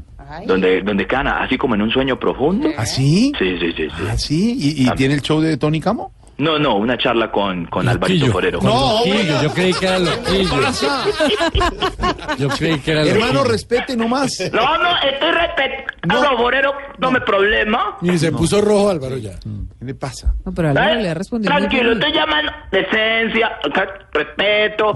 Ya mismo piensa, claro, Forero, dame a respeto a mí, Jorge. No, le está faltando entiende. respeto. Sí, me está faltando el respeto desde que llamé, está poniéndome problemas. No, señor. Se Y está cortando. un chudo que alegando conmigo, poniendo rojo y, y a, a veces así, hoja y. ¿Cómo? ¿Qué? ¿Sabe por qué atiende usted tanto a la gente, empresario? Porque nadie lo atiende a usted. Si ve cómo me busca problemas. ¿Por qué es usted? Es bullying. Y no se le entendió No nada de lo que dijo. nada de lo que está diciendo, se le se le corta la corta. Le llamada. corta la comunicación. Pero cómo no cortarse, ya no entra aquí bien. Ah, ya. Entonces muévase de ahí. ¿Puedo enviar un mensaje de voz? ¿Cómo? Le voy a grabar un mensaje de voz, les voy a mandar por el celular a ver, completo. Ven. Álvaro Forero, dándome al respeto todo el tiempo, tratándome mal, se va poniendo rojo así, erga así, roja. No, se le corta feísimo. De verdad se le corta feísimo. No entiende nada. Y además acá está un Víctor Grosso que acaba de entrar Víctor y está, Grosso está sí. Ese sí es un caballero, don Víctor Grosso, no se mete con nadie, respeto así, ajizo también. ¿Cómo? ¿Cómo? Él es del municipio acá. Ah, municipio. De pajizo. Bueno, hasta luego. ¿Algo más? Víctor, ¿usted es de allá? No, básicamente, Se con corta todo la llamada, ¿no? un abrazo a don Álvaro, eh, que lo admiro y que por favor cuando alegue no se ponga rojo como este pico. Empresario, solo una recomendación. Una recomendación. Deje la obsesión con ese órgano. ¿Con ese qué? Que solo habla de ese órgano. Deje la obsesión, tranquilo. Es que cuando no hacemos el chiste de órgano, el libreto sale muy chido. Ya. Cine Juanito preguntó. Voz Populi está en Rusia. Voz Populi está en el Mundial de Rusia 2018 con nuestros enviados especiales. Marina Granciera, Al lado de la selección Colombia y todo lo que pase de deportivo en la Copa del Mundo en todas las ciudades estará aquí en Voz Populi. Juan Diego Alvira, Desde Moscú, la otra cara del mundial, el ojo de la radio. Luis Carlos Rueda. Y estaremos también con la información del cine y la cultura desde Rusia. Voz Populi está... Jorgito y Tarcisio Maya también estará en cada partido del Mundial. ¿Usted no esquiva las elecciones? Sí, perdí las elecciones, pero ganaron un comentarista en Rusia 2018. Tarcisio Maya, Nazdarovia Propovich. ¿Qué es eso? El sello del gol. Voz Populi está en Rusia. Momento para Juanito Preguntón en Voz Populi. Juanito preguntaba con deseos de saber las cosas que en Colombia no podía comprender. Juanito, si tú quieres, puedes preguntarnos ya. Y al final cada cosa muy clara te quedará. Mi pregunta es para mi tío Felipe Sureta. ¿Qué es lo que significa que aquí un general a la que se someta está bien o está mal? Pues Juanito, a ver, que un general como el general William Torres se someta a la Jurisdicción Especial para la Paz, pues re- realmente resulta importante. Porque recuerde usted que cuando se habló de esta jurisdicción durante las negociaciones en La Habana, se dijo insistentemente por quienes se oponían al pacto suscrito entre el gobierno y las FARC que esta era una jurisdicción en donde se privilegiaban los guerrilleros, pero no se tenían en cuenta los militares, es decir, la otra parte del conflicto. Ya con esta decisión del general Torres de someterse allí, general que por lo demás tiene cuatro procesos ordinarios en la justicia ordinaria por diferentes, o la supuesta comisión de diferentes delitos, pues esto es una prueba ácida, eh, como dicen los contadores, para la Jurisdicción Especial para la Paz, porque es allí donde vamos a ver realmente cómo opera en lo que tiene que ver con miembros de la fuerza pública, no necesariamente eh, eh, eh, o sea, del ejército, pueden también ser de la policía, etcétera. Así pues que es importante. Ahora, recuerde usted que cuando se estaba discutiendo hace dos semanas el Código de Procedimiento de la Jurisdicción Especial para la Paz, una de las modificaciones que introdujo el Centro Democrático en cabeza de la senadora Paloma Valencia fue crear una sala especial que deberá estar creada en 18 meses precisamente para el juzgamiento de los militares. Pero eso no quiere decir que no puedan hacerlo como lo hizo ayer el general William Torres, someterse ya, entre otras cosas porque el mensaje que está mandando el, general Torres y su abogado, el doctor Jaime Granados, es que prefieren las salas como están constituidas hoy en día a una sala especial que deberá quedar constituida dentro de 18 meses. Así pues que eh, ojalá detrás de General Torres llegaran otros militares allí y que la Jurisdicción Especial para la Paz demuestre su seriedad, su imparcialidad, sus fallos en estricto derecho y por supuesto eh, de esta manera sacudirse de las acusaciones que se le han hecho por algunos sectores de la opinión pública de que la Jurisdicción Especial para la Paz está conformada en su mayoría, dicen sus críticos, por magistrados de ideologías izquierdistas. En buena hora, pues, por la Jurisdicción Especial para la Paz y qué reto tan importante el que tienen los magistrados de la JEP. Ojalá amanecerá y veremos. Juanito, esperamos que todo claro esté ya.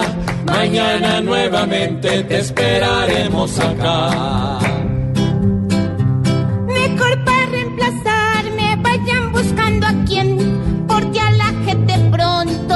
sometió también. Pobre Juanito preguntó siempre buscando explicación, solo Blue Radio le dará contestación. En segundos, el profe Peckerman, nuestra duquesa y marquesa del occidente. Carritas positivas. Y el domingo, humor y opinión en Voz Populi. TV. Evi. Evi. Voz Populi TV, Voz Populi TV, aquí el humor Ojalá que no sea solo tilín, tilín, pues seremos los jueces cuando estén en el ring. Voz Populi TV, Voz Populi TV, Voz Populi TV, Voz Populi TV. Voz Populi, Voz Populi, Voz Populi, Voz Populi, Información con opinión. Tenemos opinión, mucha imaginación, la noticia está acá y el mejor buen humor. Voz Populi, Voz Populi, Voz Populi, Voz Populi, Blue Radio siempre a las cuatro.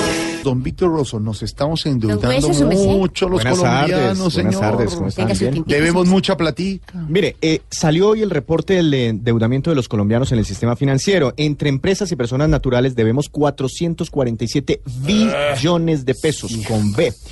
Eh, y de toda esa plata, 22 billones de pesos corresponde a deudas vencidas, una cifra que eh, ha crecido cerca de un 19% en el último año, pero que se ha venido desacelerando ese crecimiento por la reactivación que ha tenido la economía. El año pasado las deudas vencidas o las deudas de los colgados estaban creciendo a tasas superiores al 30%. Mire, de toda esa plata, de los 447 billones de pesos, las empresas, las grandes empresas, deben 242 billones de pesos. Y las personas eh, naturales o los colombianos del común, en tarjetas de crédito, en eh, créditos de libre inversión o créditos de consumo, debemos 128 billones de pesos aproximadamente.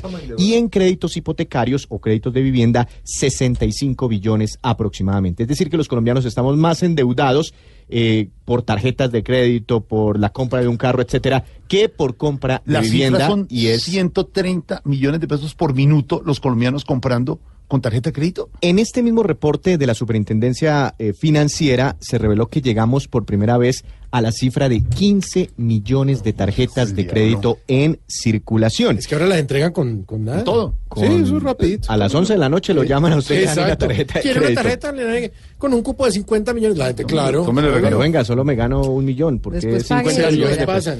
Pero bueno, aunque la cifra parece muy grande, eh, Jorge Alfredo, eh, no lo es tanto. El tiempo a propósito de esa cifra revela otros datos interesantes. Y es que somos el eh, cuarto país de Latinoamérica en número de tarjetas de Ujú. crédito en circulación y el noveno en Latinoamérica en el uso que le damos a esa tarjeta. Es decir, no somos de los que más tenemos tarjetas de crédito frente al nivel de la población y tampoco somos de los que más eh, la utilizamos. Y de ahí se desprende ese dato.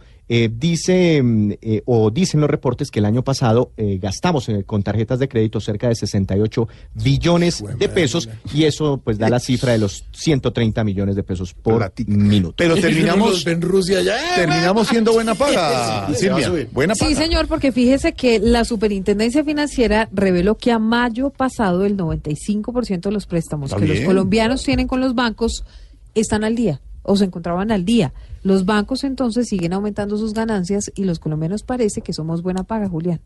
Así es, Silvia, pues de acuerdo con el reporte más reciente de resultados del sistema financiero, los colombianos en general, las empresas y las personas del común como nosotros, debemos a los bancos 447,2 billones de pesos. Pero de estos, el 95% se encontraban al día, que son cerca de 425 billones. Frente a los colombianos que están colgados en sus pagos, la superintendencia revela un indicador de cartera, eh, de calidad de cartera, que se mantuvo en 4,93%, lo cual es positivo, se mantiene estable. Como un todo, el sistema financiero a mayo eh, generó ganancias por 12,5 billones de pesos. De estas, 3,8 billones corresponden a los establecimientos de crédito y 3,4 a los bancos. Este es un dato importante también para la gente, eh, Silvia, porque a mayo el ahorro pensional de los colombianos estuvo cercano a los 262 billones de pesos, al dinero que manejan las AFP. Ellos gestionando este dinero en sus inversiones generaron ganancias por 1,2 billones de pesos. Esta plata va a crecer y hace crecer el ahorro pensional de los colombianos. Ahí está, buena paga somos los colombianos. Eh, presidente, ¿cuál fue el puente que volaron hoy? ¿Cómo no? El de Chirijara. No, no. No, Chirajara, presidente Santos, Chirajara. ¿Cómo es, cómo es, Silvia? Usted estuvo allá, Chirajara. presidente, No, no, yo me fui para Yopal porque, mira, yo No, estaba... pero hace unos meses cuando... Ah, sí, unos Sí, meses, sí, inaugurándolo, claro, inaugurando, jugamos ping-pong en, en unas mesitas ¿En del, el puente de- aquí? del Chirijara. No, Chirajara, Chirajara. Esa Chirajara. parte a los señores oyentes que se cayó accidentalmente la vez pasada, que En enero, en mediados de enero. y que quedó sin 15 de enero. concluir esa vía, ese gran puente, esa obra de infraestructura, hoy quedó Silvia en segundos en el piso. Tenían que tenían que volarla, no podían seguir continuar con esa obra, la van a hacer después, pero tienen que volarla. ¿Y es Sí, otra señor. licitación? Sí. ¿Otra licitación? Pero mire, lo que están No. estudiando ahora es No, si no. van a volver a hacer el puente atirantado, Sí. que era como estaba el Me Chirajara, gusta ese nombre. o si por el contrario van a buscar otra manera, digamos, de construir este puente que es muy importante de todas maneras para la vía al llano. Pero, para responderle, Santiago, exacto. no es otra licitación. El costo del nuevo puente lo asume totalmente Coviandes. el concesionario Coviandes. O sea, el que Claro. ya tenía la Claro, licitación. pero le voy a decir una cosa, eso ya es problema de Duque. No, pues claro. Pero eso ya es problema del Grupo Sarmiento, que es quien tiene el la... que estaba con la licitación. El que Sí, con- pero Coviandes concesión. es el que tiene que, el que tiene que, que pagar la- el dinero. Lo cierto es que están revisando a ver si la estructura, digamos, el diseño del puente va a ser exactamente el mismo atirantado o si por el contrario, por el tema del terreno, aunque acuérdese que ese puente se cayó por fallas, entre otras, de los materiales. No, pero el- de diseño. es el Sí, diseño también, de- eh, exactamente, diseño fue también de diseño. ¿cómo le va a poner Chirijara? No, Chirajara. No, no, Chirajara. Chirajara, positivas el puente Chirajara. de Chirijara. El nuevo se va a llamar Atiritado. No, no, atirantado. Atirantado. Las obras de Colombia, las obras que no se terminan y se caen. ¿El puente de qué, presidente? Chirijara. Atirantado está. como Ordóñez. El puente Ordóñez. Aquí está entre el Quintero, Mauricio Quintero. Métase entre el Quintero en Voz Populi.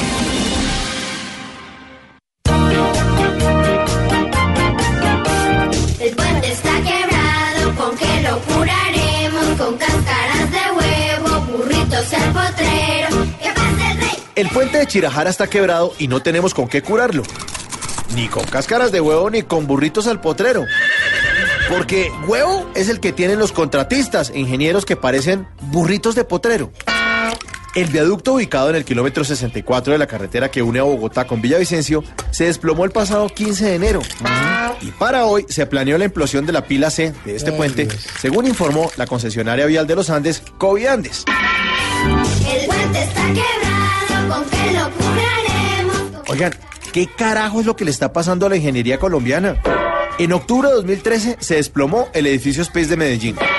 En Santa Marta se construyeron tres edificios con licencias falsas que de pronto también se nos desploman. En febrero de 2015 se desplomó el puente del Cantón Norte en Bogotá. En abril de este año mandaron desplomar el edificio Barlovento de Medellín. Y en ese mismo mes, en Cartagena, el fiscal dijo que tenían que evacuar 20 edificios antes de que ocurra el desplome. Y hoy se desploma el puente de Chirajara en Guayabital, Cundinamarca. Porque en este país nos la pasamos o echando plomo o echando desplome.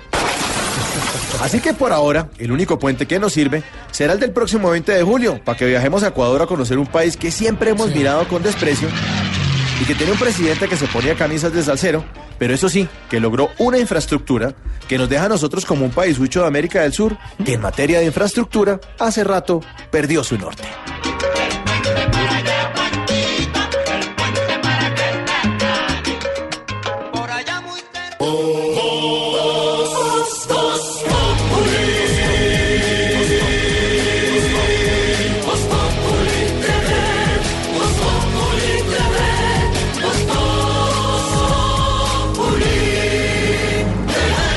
Silvia, los gremios le presentan al eh, nuevo presidente de Colombia, al presidente electo Iván Duque, propuestas para reactivar la economía. ¿De qué se trata? Sí, señora, ha estado muy apretada la agenda hoy del electo presidente Iván Duque. Esta mañana estuvo reunido, entre otros, con uh, los uh, principales gremios del país. Entre las propuestas y las iniciativas hay una para hacer una reforma pensional, que sin duda es un tema que va a tener que afrontar el gobierno de Iván Duque, y la otra es una propuesta para sacar adelante la ley de tierras, que fue la que se pactó en La Habana, la que se firmó con la guerrilla de las FARC y la que está más enredada y definitivamente pues no Mm. pudo salir adelante en el Congreso de la República, pues ah, está mirando a ver cómo hacen para poder sacar adelante la ley de tierras, que entre otras dijo el ministro del Interior, Guillermo Rivera, el saliente, que van a presentar esa ley después del 20 de julio. Lo que insiste Iván Duque es que esa ley de tierras el gobierno la va a abanderar, pero con condiciones, como todo lo que gira en torno al acuerdo de paz. María Camila Correa. Una de las propuestas del Consejo Gremial fue sacar adelante el proyecto de ley de tierras, concertado con el gobierno, pero sin un artículo que, según los gremios, podría legalizar el testaferrato de las FARC sobre el acuerdo de paz, habló Santiago Castro, presidente de ASO Bancaria. Por parte del Consejo hubo temas como es la formalización, temas de la legalidad, de buscar generar una mayor competitividad en la economía.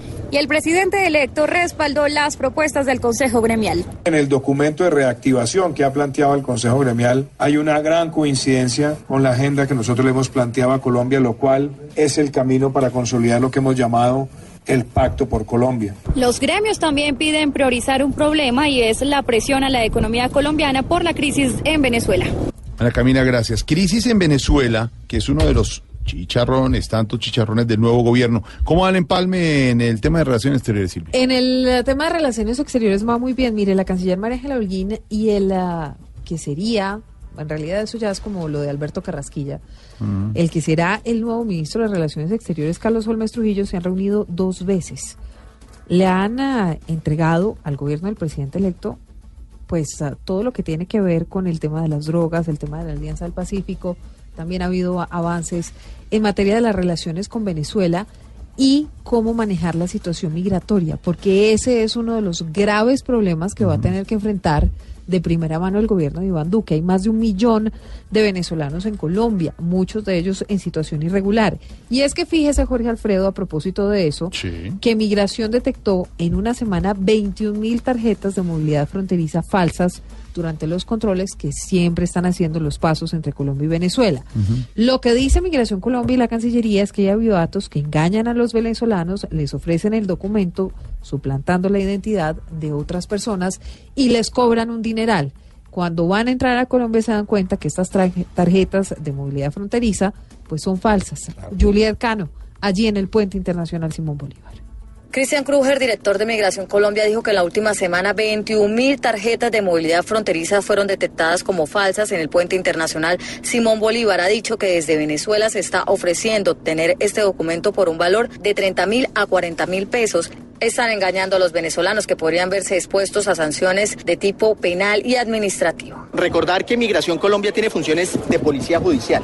Tenemos un grupo de investigación que quiere dar con las cabecillas, con estas personas que se están aprovechando de manera ilegal de esta población vulnerable, de esta población venezolana. Les están vendiendo en promedio una tarjeta de movilidad fronteriza que ya nos están expidiendo entre 30 y 40 mil pesos. Los venezolanos que son sorprendidos pasando la frontera con el documento falsificado son entrevistados por Migración Colombia y posteriormente devueltos a su país, pero antes podrían entrar a una base de datos y no se les permitiría el trámite para otros documentos como el permiso especial de permanencia que les permite trabajar en Colombia. Juliet Cano, Blue Radio. Juliet, gracias. En las redes vimos en las últimas horas, y lo hemos comentado, cómo al presidente electo, Iván Duque, algunos dicen, como se dice en Colombia, al que de papaya, al que de papaya, pues, pero le han criticado mucho en las redes al presidente electo su encuentro con el rey de España, no por lo que se habló, ni por la agenda, ni por el encuentro directo con el rey Felipe, sino porque le dijo que le mandaba saludos el expresidente Uribe. Pues es que un presidente, ¿cómo va a decir? Le mandan saludos. Bueno, no Ahí ¿qué también hacemos? Pastrana. Que el presidente Pastrana le No, mandó pero- saludos. No, le han porque lo que criticado en es Duque, colombianos ¿no? estarán felices con eso, les parece buenísimo. Pero Ah, no. Autóctono les parecerá. Parece que dio papaya en dar esos saludos. Don Pedro Vivero, ¿será que el eh, presidente electo Iván Duque ya está mirando cómo desmarcarse del expresidente Álvaro Uribe por este episodio? ¿Qué tal? Desde que comenzó su carrera política, el hoy presidente Iván Duque siempre perteneció de una manera activa a las líneas del pensamiento del centro democrático. Muchos tratan de confundirse. Iván Duque nunca hizo política con Juan Manuel Santos. La política electoral o legislativa la hizo al lado de Álvaro Uribe Vélez y de un partido que ya estaba conformado cuando él llegó, que se llama el Centro Democrático. De tal suerte que siempre en el imaginario de los colombianos está cómo va a ser Iván Duque para desmarcarse en los temas del presidente Uribe, más no de la figura. Uno no puede pretender separarse de una persona que es el jefe político del partido que lo llevó a la presidencia. Siempre los partidos políticos tienen figuras que los hace importantes en la sociedad. La figura más importante del centro democrático, sin duda, es Álvaro Uribe. ¿Qué le corresponde al presidente Iván Duque? Proponer temas que sean diferentes de la agenda que ya gobernó a Colombia durante los ocho años del presidente Uribe. Ya hay muestras de eso. Iván Duque está tratando de conseguir personas menos radicales y de conformar un gabinete más de centro derecha que de derecha exclusivamente. Y con sus propuestas de tratar de conciliar y de escuchar a todos los sectores como lo está haciendo, se está en la forma y en el fondo desmarcando del presidente Álvaro Uribe. Para los que quieren ver una ruptura definitiva entre Álvaro Uribe e Iván Duque, eso no se va a presentar. ¿Por qué? Porque sencillamente la política se hace de manera complementaria con los logros y las victorias que ha tenido un sector de la vida política como ha sido el Centro Democrático. Uribe ya hizo su parte en los ocho años, ahora le corresponde manejar la bancada en el Congreso de la República y quien va a gobernar va a ser una persona perteneciente al Centro Democrático, pero que por supuesto tiene sus propias ideas. Sí, señor. Y hablando del flautista de Hamelin, aquí está el cuentico de Voz Populi. Este es nuestro cuentico del día.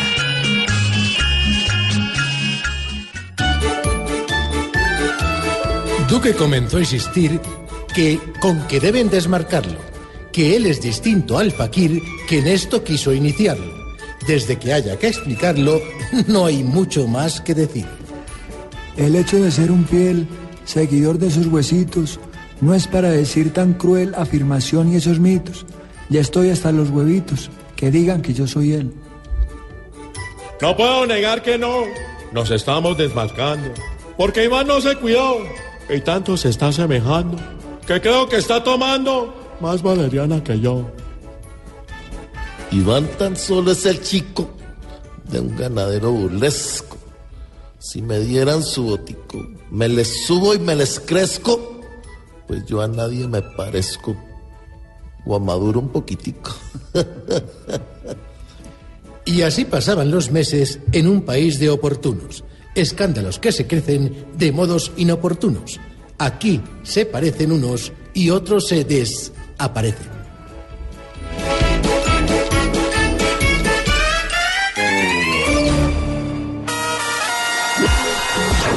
Voz Populi está en Rusia. Voz Populi está en el Mundial de Rusia 2018 con nuestros enviados especiales. Marina Granciera. La selección Colombia y todo lo que pase de deportivo en la Copa del Mundo en todas las ciudades estará aquí en Voz Populi. Juan Diego Alvira. Desde Moscú, la otra cara del Mundial, el ojo de la radio. Luis Carlos Rueda. Y estaremos también con la información del cine y la cultura desde Rusia. Voz Populi está... Y Tarcisio Maya también estará en cada partido del Mundial. ¿Usted no esquiva las elecciones? Sí, perdí las elecciones, pero ganaron un comentarista en Rusia 2018. Tarcisio Maya, Nazdarovia Propovich. ¿Qué es eso? El sello del gol. Voz Populi está en Rusia.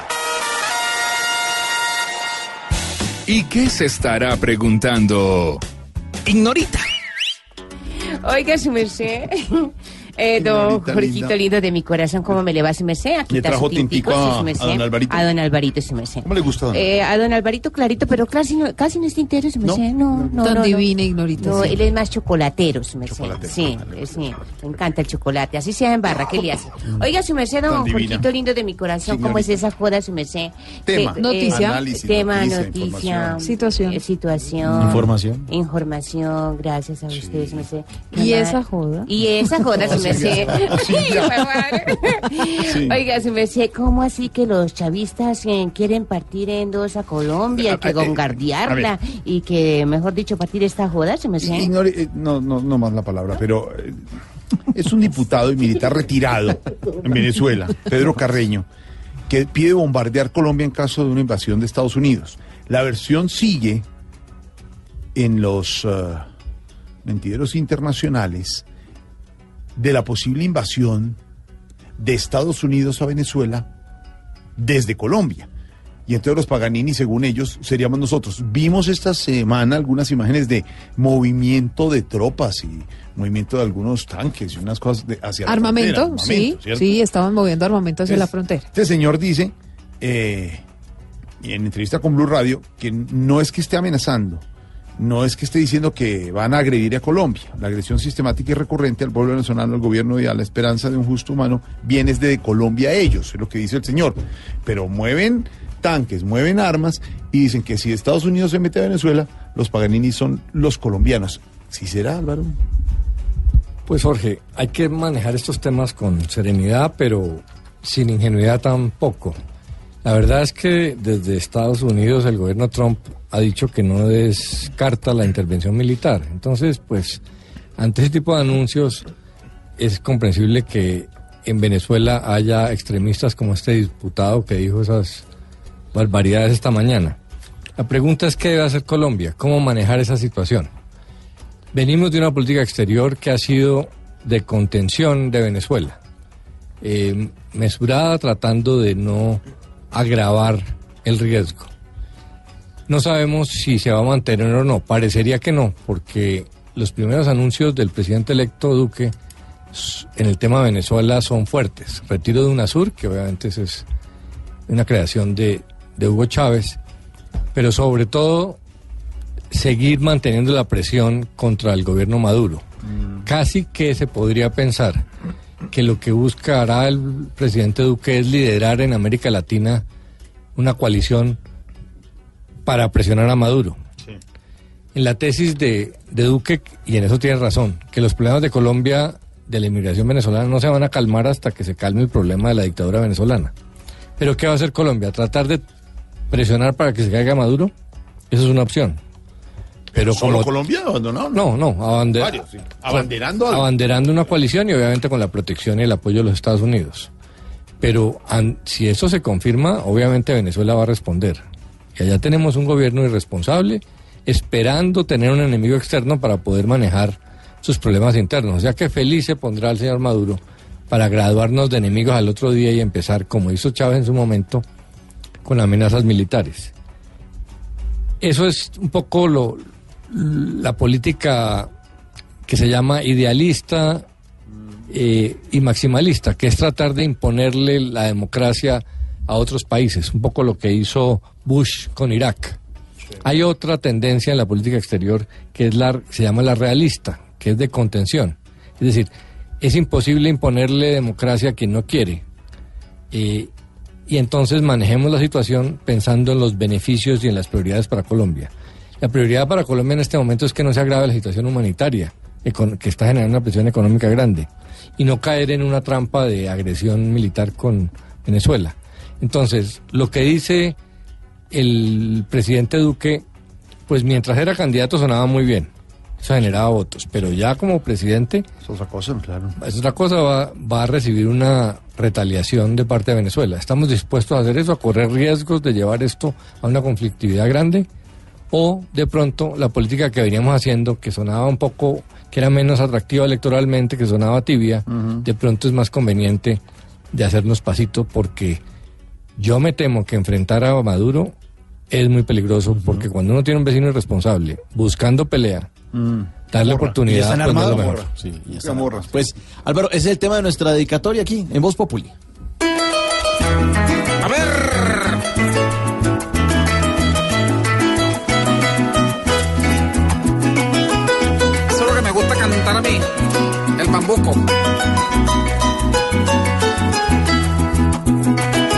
Yo no me voy a dejar que me vean la cara a mí. Y el que a las malas me trate, pues es más mejor así. El que me quiera atacar con toda, lo estoy esperando aquí. Cosa grave, pero no me escondo al fin. Niños y niñas, damas, damos, hay que estar en la jugada por defender la raíz. Así haya más enemistades que amigos. Hay que de entrada defender nuestro país. Si a yo me toca, le voy a tumbar los puentes. Quien se atraviese no me lo podrá impedir. Yo he mantenido mi posición y firmeza. Y crean todo porque no soy una actriz. Ajá, así es que se canta, ¿verdad? Voz Populi está en Rusia. Voz Populi está en el Mundial de Rusia 2018 con nuestros enviados especiales. Marina Granciera, Al lado de la selección Colombia y todo lo que pase de deportivo en la Copa del Mundo en todas las ciudades estará aquí en Voz Populi. Juan Diego Alvira, Desde Moscú, la otra cara del mundial, el ojo de la radio. Luis Carlos Rueda. Y estaremos también con la información del cine y la cultura desde Rusia. Voz Populi está... Jorgito y Tarcisio Maya también estará en cada partido del Mundial. ¿Usted no esquiva las elecciones? Sí, perdí las elecciones, pero ganaron un comentarista en Rusia 2018. Tarcisio Maya, Nazdarovia Propovich. ¿Qué es eso? El sello del gol. Voz Populi está en Rusia.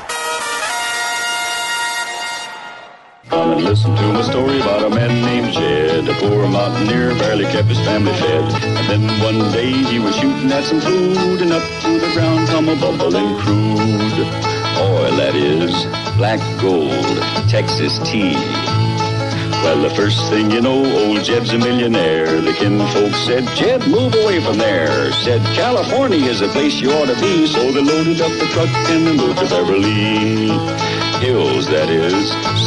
Sí, señor, los Beverly Ricos, como le llamamos aquí en Colombia a esta serie de los años 60 que pasaron hasta los 80 eh, de una familia que vive en el sur de California y descubrió que en su montaña donde vivían los campesinos había un pozo de petróleo y se volvieron millonarios. Pues millonarios van a tener que ser los turistas que muchas veces van a las playas de Boca Grande, como unos que fueron el domingo pasado, unos turistas rusos, noruegos y venezolanos. Eh, una mujer los atendió ahí en la playa, Boca Grande, pidieron bebidas, picadita, tráigame la cuenta, la cuenta es 3 millones de pesos. ¿Cómo así? Protestaron, rectificar la cuenta, no, qué pena, es que es millón y medio. Llegó la policía, se armó un desorden, no, ahora sí rectificamos la cuenta, es 850 mil pesos. Uno muchas veces se siente tumbado y eso no está bien hecho, sobre todo porque uno quiere sacar su tajada, pero está perjudicando al país. Incluso ya había pasado, acuérdense de en la boquilla en el 2015 unos turistas caleños pidieron tres zancochos, les cobran 200 mil pesos. También armaron un desorden. Pues ahí, ahí nos- pidieron coñame y toda la vaina. Vaina, pero uno que ganarse la- la- lo, que, lo que cobra uno ahí en la boquilla. Claro, en la boguilla, pero es que una cosa que vale 20, 25 mil pesos, tres platos, máximo cuánto. Multiplique. alta, más alto. Sí, señor, sí, señor, y cobrar 200 mil por eso tampoco. De Shakiras. Sí, eh, la- eh, esas pruebitas, como Vamos a la- otra. Sí, las de las de las ostras, las de los masajes.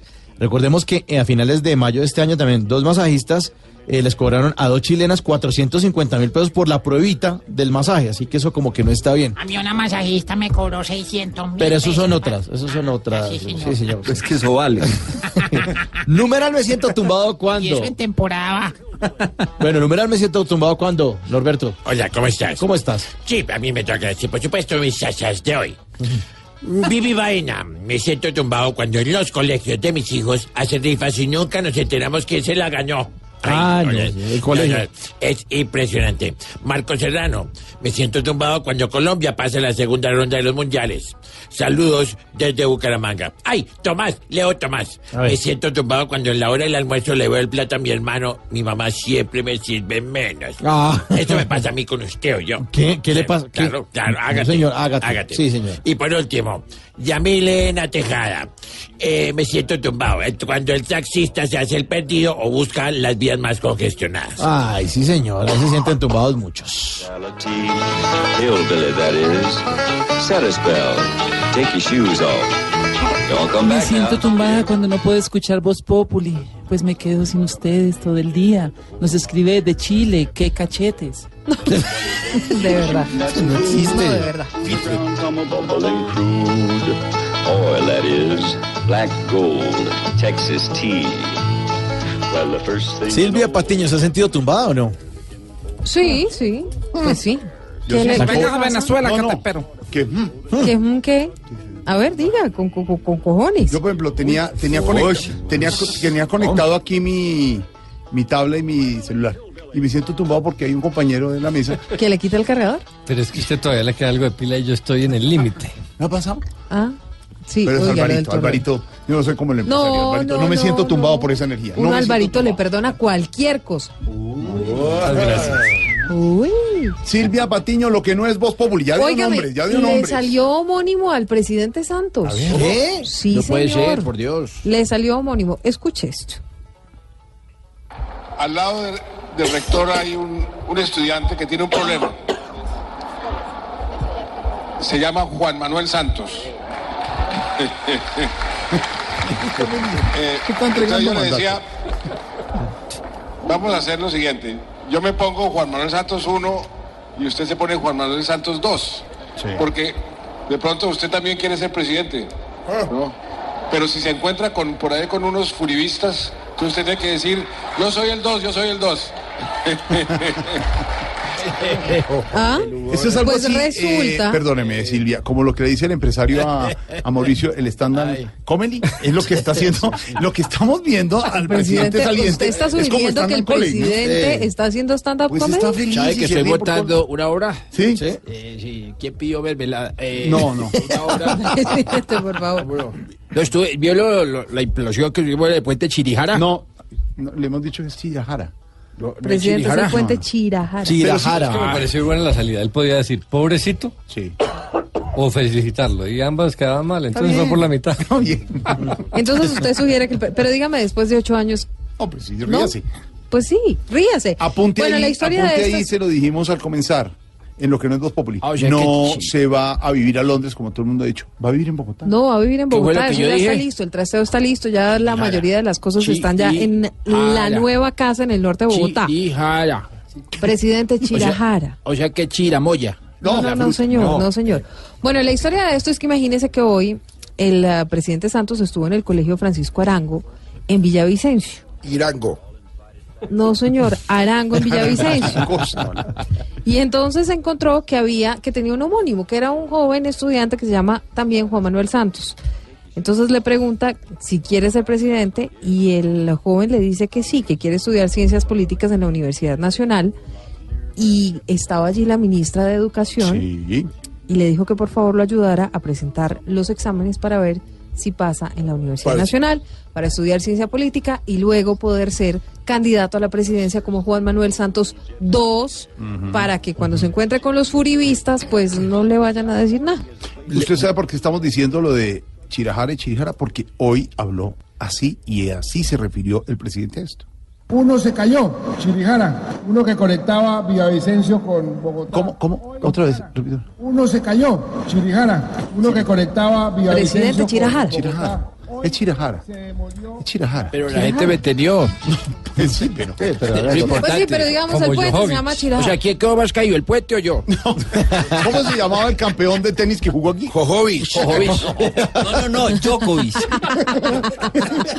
Óigame, bueno, sigamos con lo que nos dice Silvia, Silvia, Silvia, señor le- le tengo noticia. Dígame. Ya le conseguí eh, una beca amplia al, al Juan Manuel Santos II. Dos. ¿Ah, sí? Sí, va a pasar a Llovellamo.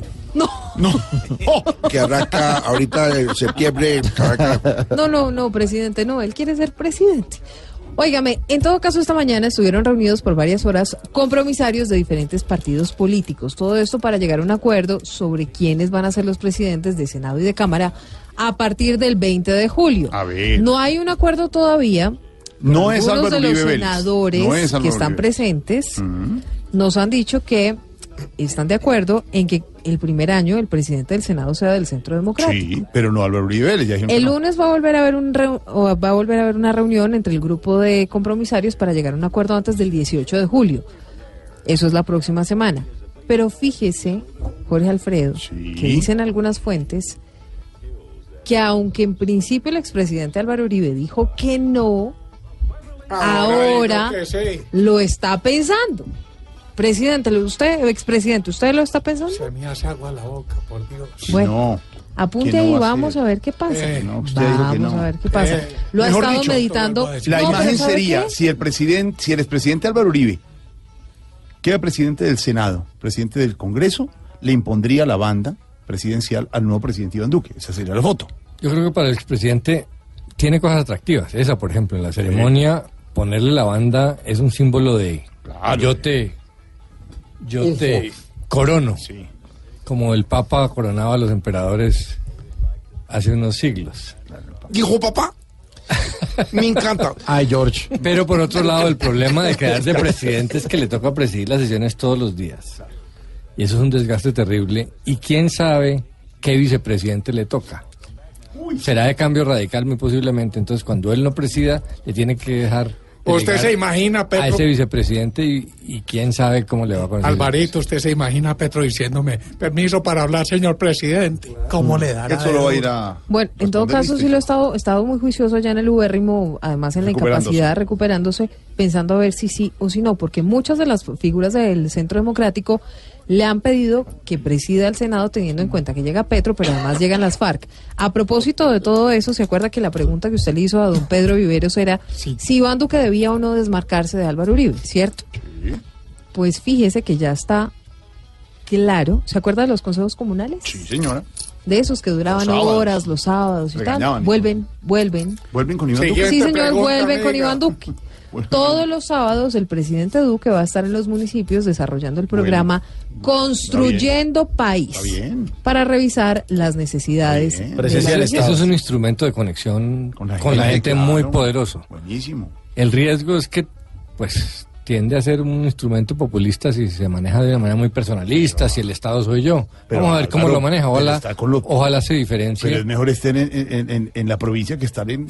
Lo, lo grave de esos club. consejos es cuando se, se personaliza. Entonces se vuelve el presidente, Pero que el que regaña al Estado, es bueno. el que entrega los cheques, y ya no es el Estado colombiano, sino una persona. Eh, porque pues eso es autoritario y eso no, está bien. no. Pero pues si el presidente Duque lo maneja con, con cuidado, está bien. Yo ya le enseñé. Presidente Santos, ¿usted No, no, yo qué le parece de verdad esa- había pensado. Yo estaba enfocado en qué? En el proceso de Vaya, váyase a darle cuidado a los perros, hombre. ¿No fue al puente de Chirajara? ¿De Chirijara? No. ¿Cómo no? No, sí, jala, chira. Tenemos opinión, mucha imaginación. La noticia está acá, el mejor buen humor. Voz Populi, Voz Populi, Blue Radio siempre a las cuatro. A esta hora conectamos con La Habana, con Cuba Barbarito. ¿Cómo vamos, mi Barbarito? Muy bien, Y cada vez mejor porque hoy te traigo una figura única, mítica, de este universo de la música caribe. El señor, el único, el inolvidable, Tito Rodríguez y su Mambo La Libertad.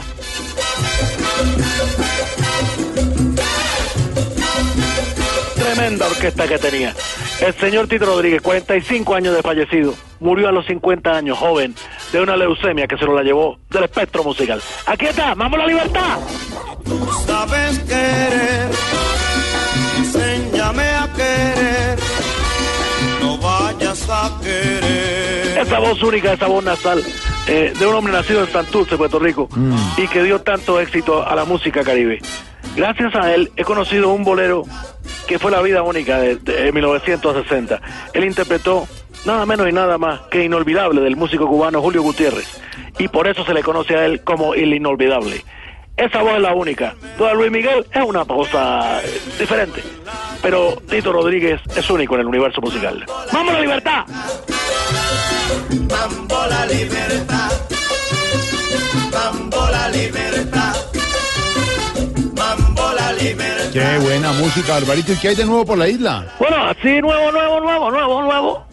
Eh, te cuento que ayer me estuve viendo, bueno, está, está bien, una, un film, una película. ¿Una película? Bueno, donde no paré de reír, mi muchacho estaba, estaba totalmente llevado la risa. Qué Desde el principio hasta el final. Qué bueno, de Woody Allen, de Benny Hill, de... No, estaban dando la ceremonia de entierro de Fidel. No, hombre. Y yo decía, pero por Dios que no, No, se levante, que no se va no. No, qué bárbaro. Bárbaro, bárbaro. qué bárbaro. Pero bueno, tú sabes, me daba miedo, me daba miedo. Y cambiando de tema, ¿ya consiguió nueva pareja al fin? Claro, claro, mi hermano. Bueno, eh, tú estás pendiente de mi cosa, ¿no?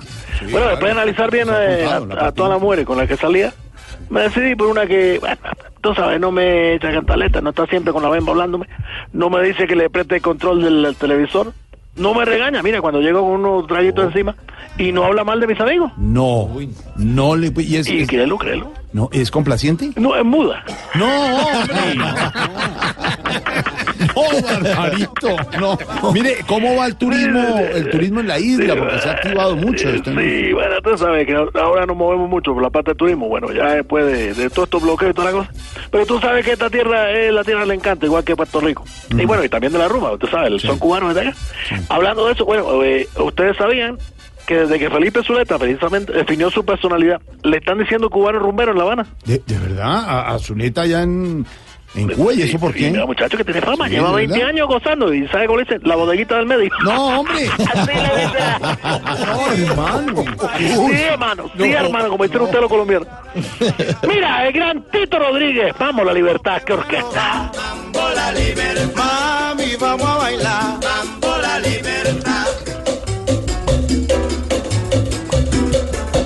Tú sabes que en el año 60, eh, a, a finales de los 50, eh, RCA Víctor eh, pone por fin eh, que hagan una interpretación con la orquesta del gran Tito Rodríguez. Y fue así como nace esa orquesta grande de Tito Rodríguez y su orquesta, obviamente. Allí tocaron tantos como eh, Charlie Palmieri en el piano, eh, después lo reemplazaría a su hermano Eddie Palmieri.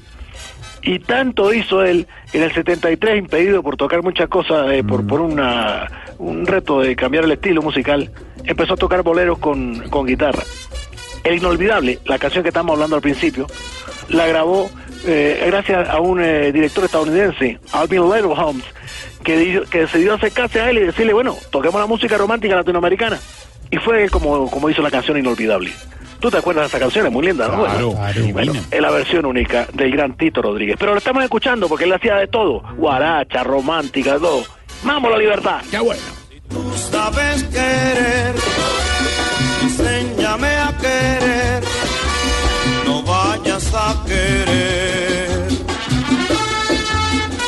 Qué buena música, Oh, esa Barbarito, voz es para única, este. Es miércoles, mitad de semana. Hola, que ha llegado de nuevo a la isla que siempre nos cuenta usted, Bueno, sí, tú me la preguntas tecnología, cosas sí. y- Sí, porque es la curiosidad, ¿no? Porque Claro, claro, claro. Bueno, déjame mandar un saludo especial porque la gente que le escribe a uno, a la gente que está en este momento de Valle de Cauca, Sí, sí, se sí, dice sí. así, ¿verdad? Sí, Eh, a la gente de la Barranquilla, Allá, en la- arriba, en la costa, claro. eh, también todo, a todos saludos, porque yo sé que les gusta la música caribeña. Y también a todos los integrantes del grupo, a Fabricio Patiño, a Silvia Quintero, a Álvaro Vivero, a Pedro Forero, bueno, a todos, a todos los que aquí. revuelto. De verdad, de verdad, me un grupo bonito. Sí. Bueno, me preguntaba, llegaron dos pescados deliciosos, mira. ¿Ah, sí? Bueno, a, a- a- a ti te fascina comerte esos dos pescados, ¿De verdad cuáles pescados son? bagres y cucha. Ah, ¿qué es eso? Mentira, mentira. El pescado es un alimento rico, pero no da hierro. ¿Qué es esto, por favor? Pues sí, pero no es que... No, bueno, yo tampoco lo entiendo, pero eh, no lo había leído. El carito, el robalito más bonito. Oye, oye. Oye, oye. Oye, oye, mire ese piano, oye. ¡Suénalo, Barbarito, abrazo! El gran Tito Rodríguez, 45 años que nos dejó, y su música intacta, y su voz romántica, así guapatera también. ¡Vamos a la libertad!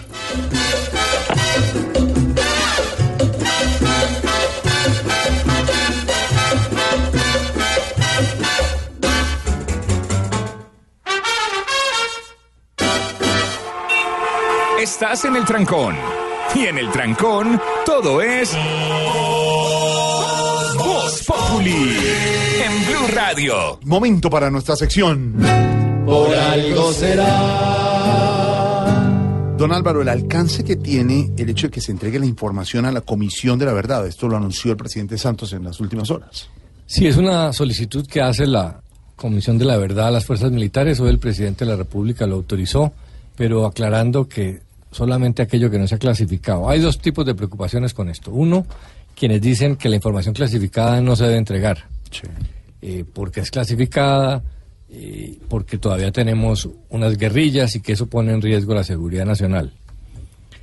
También les preocupa que mientras las fuerzas militares tienen documentadas sus actuaciones, las FARC no, entonces dicen que sería eh, desequilibrado que las FARC no entreguen toda la información.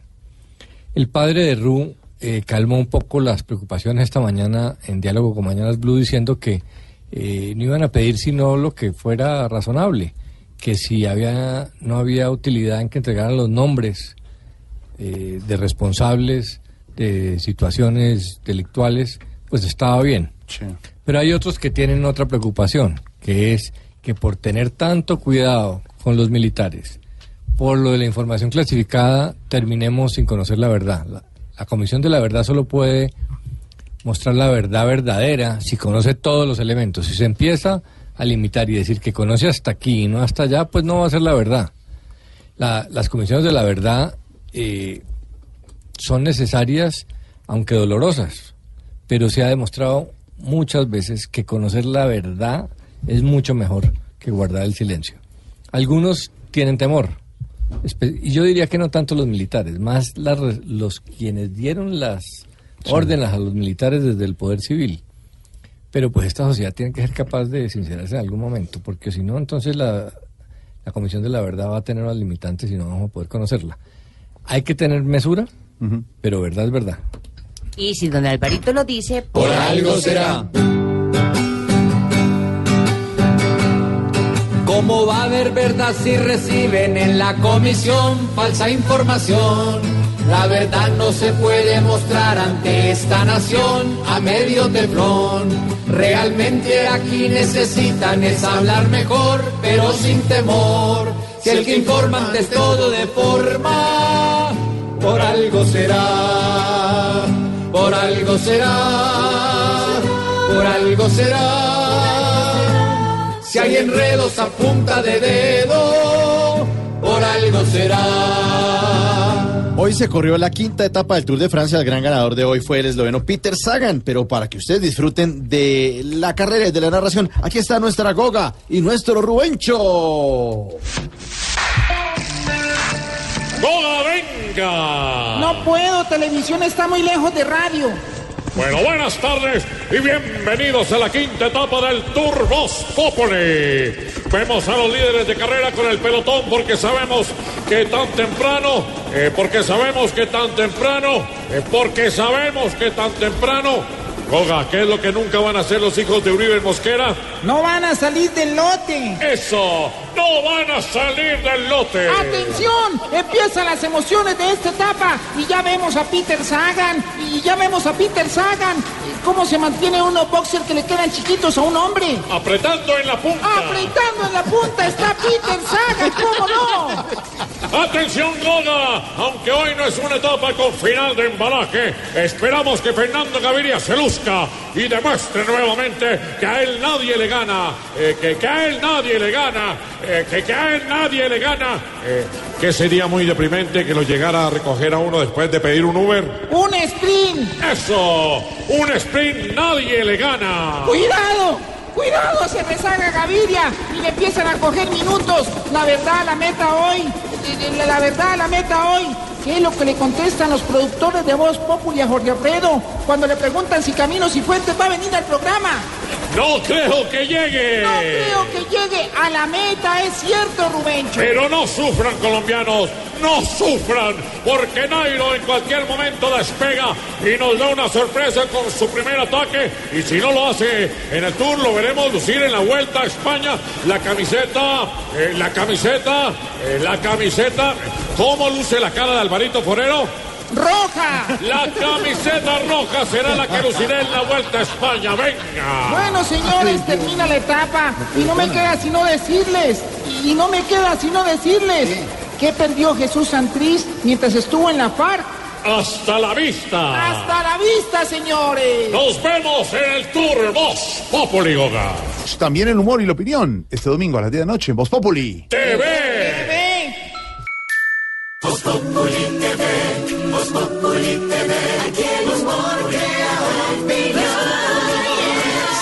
mejor de tu equipo lo quieres relegar, danos el papayazo y tendremos de qué hablar. Voz Populi TV, Voz Populi TV, Voz Populi TV, Voz Populi TV. Marina Granciera continúa en el Mundial de Rusia 2018. Marina. Un saludo muy especial para todos los eh, miembros de la mesa de Voz Populi, a todos los oyentes que nos escuchan a esta hora. Aquí en Rusia, la verdad, pues eh, yo creo que si me hubieran dicho que la final iba a ser Francia con cualquier otro rival, pero sin Croacia, yo, si me hubieran dicho que era Francia-Croacia, yo jamás hubiera firmado esta final de la Copa del Mundo. Croacia para mí siempre iba a ser un gran equipo que iba a complicar la vida de todo el mundo, pero la verdad, yo no pensé que Croacia podía llegar a la final de la Copa del Mundo. Y lo hicieron de una forma épica, categórica. Hoy venciendo de remontada a la selección de Inglaterra, que era favorita también en la casa de apuestas, con un eh, gol de empate en el segundo tiempo, ya terminando la segunda parte del compromiso. Luego, en la prórroga, consiguieron hacer el 2 por 1 con un Mandzukic que ya no tenía piernas para lograrlo. Y con algo también que es sorprendente. La selección de Croacia jugó los tres partidos, octavos, cuartos y semifinal en la Copa del Mundo, la prórroga. Es decir, ya han sumado 90 minutos más que su rival, que es la selección de Francia, clasificando la Copa del Mundo, la gran final de la Copa del Mundo. Es decir, Francia llegará, digamos, con un partido menos que la selección de Croacia, pero los croatas, hay que decirlo, ¿cómo lo han metido corazón?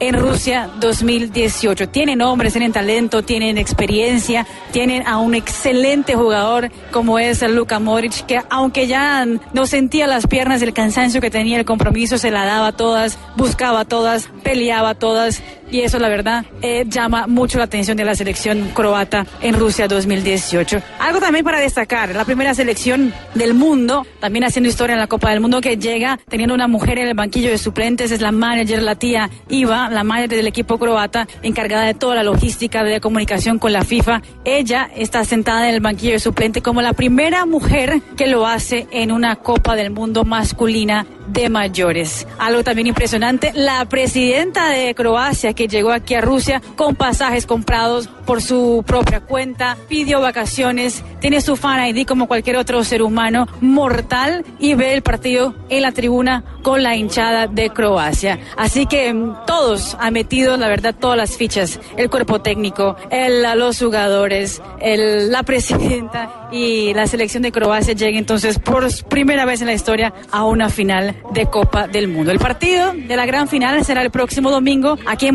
en el estadio Luzhniki.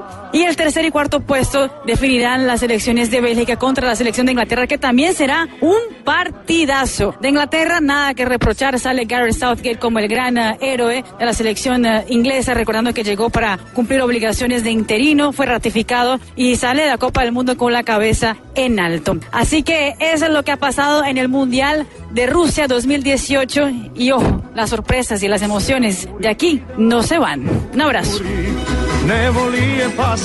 Un abrazo para Marina que sigue allá en Rusia. Oye, Marina, y además se está rumorando el regreso de Peckerman a la selección del fútbol argentino. La AFA no descarta la posibilidad de la llegada de José Peckerman. Se viene rumorando esto, pero tenemos al profe en la línea para que vamos a preguntar, sí, señor.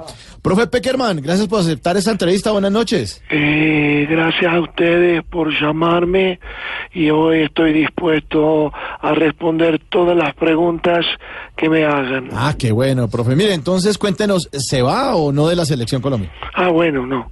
Me faltó aclararte que me podés preguntar todo menos eso. Bueno, entonces, en caso de, de pronto de irse de Colombia, eh, de pronto, ¿se iría a Argentina, su país natal? o- No, mira, no, para, para. Te quiero aclarar algo. Pregúntame lo que querás, pero nada relacionado con mi futuro. De resto, te repito, me puedes preguntar lo que querás. Bueno, otra cosa. Entonces, hablemos de un tema más amable. ¿Cómo va la familia, profe? Ah, no, mira, te voy a pedir otra cosita. Con mi familia no te metas. De resto, pregúntame lo que querás. Bueno, profe, eh, entonces, ¿dónde está viviendo? Yo no revelo datos que sean personales. De resto, pregunta lo que querás. Bueno, profe, le pregunto, entonces, ¿cómo se sintió en el Mundial? No, eso sí no. Con mis emociones no te metas. Entonces, entonces ¿qué le pregunto, profe? Lo que querás. Bueno, le pregunto, ¿usted es hincha de cuál equipo? A vos sí, eso no te interesa. Bueno, profe, entonces, eh, mejor después, de cuando quiera hablar, hablamos, ¿sí? No, Sí, no, no, pará, pará, pero, Porque es que... pero pregúntame lo que querás.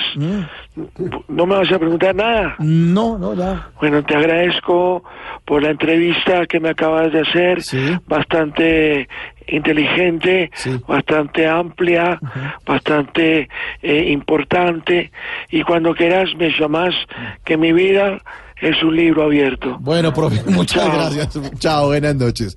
Y un personaje que sí es un personaje eh, que tiene una vida de libro abierto es el personaje, el padre Alberto Linero, con el que cerramos el programa de hoy con el monólogo. Ya llegamos al final. A mí me pasó rápido. Se pasó rápido el programa, sí, señor. Así que mm, los dejamos con el monólogo del padre Alberto Linero. Feliz noche. Chao.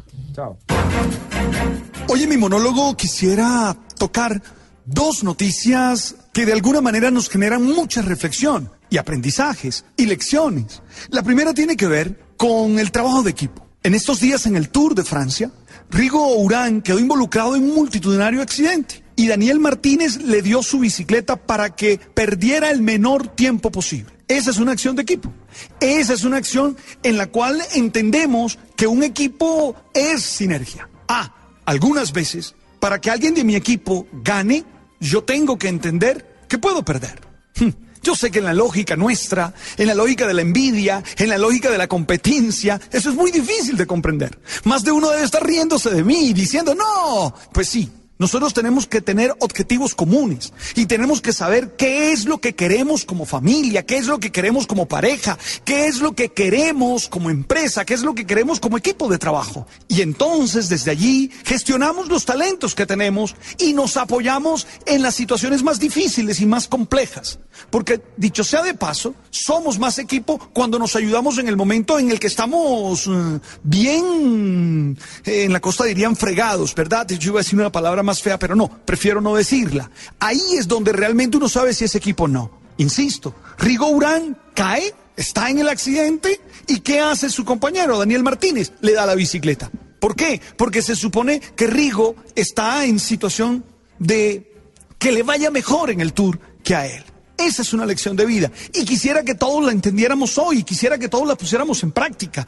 No estoy hablando mm, de asumir las derrotas de los otros, no, estoy hablando de ver cómo puedo ayudarlo a que no pierda. Porque a veces cuando el otro pierde, también pierdo yo. No sé si les pasa, pero en la familia, cuando alguien de la familia pierde, perdemos todos, ¿eh? Cuando en la relación de pareja alguien pierde, pues nada, pierden los dos que están vinculados. Entonces, sobre eso hay que aprender, porque el egoísmo, mm, esa actitud de, de que solo importa lo que a mí se me ocurre, nos hace mucho daño y nos destruye. Piensa en país, por un instante piensa en país. Aquí hay gente apostándole a que al otro le vaya mal. Como si cuando le va mal a alguien que tiene un cargo importante, no nos fuera mal a todos. Es más, pienso, por ejemplo, eh, a veces en los alcaldes, los gobernadores, los presidentes. Hay mucha gente alrededor rezando y haciendo todo lo posible para que les vaya mal. ¡Ja! Y si les va mal a ellos, ¿no nos irá mal a todos de alguna manera? Yo soy de los que creo que hay que pensar en objetivos comunes. Pero lo segundo, me impresionan mucho las noticias de estos días, de mató a sus hijos, intentó suicidarse, mató a su hija, bueno, una cantidad de noticias de ese tipo que me golpean y me hacen pensar que algo no está bien en la salud emocional de nosotros. Claro, cuando hablamos de salud emocional y cuando hacemos temas como estos, todo el mundo dice eso es ridículo, eso no es importante, lo importante es lo económico, lo importante es lo político, lo importante... Ey, ey, ey, si no hay salud emocional, si no nos sentimos bien, si no estamos sanos, si no somos capaces de controlar emociones, si no somos capaces de enfrentar dificultades, no vamos a hacer nada en la vida bien y no nos va a ir bien. Deja de despreciar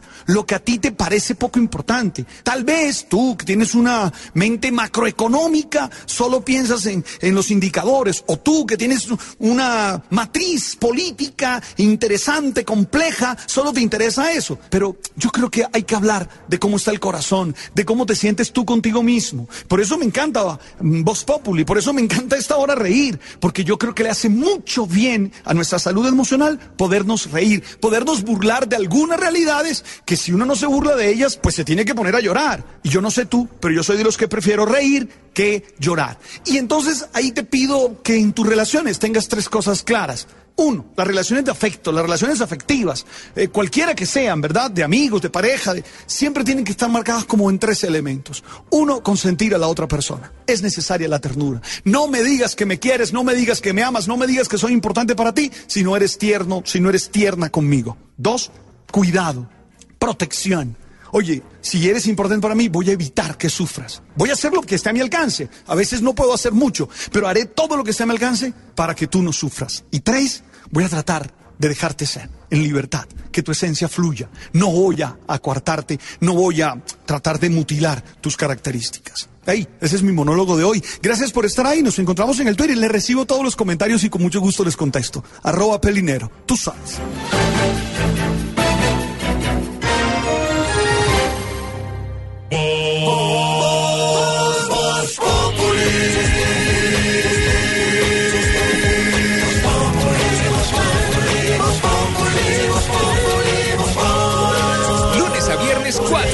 Lunes a viernes 4 de la tarde en Blue Radio.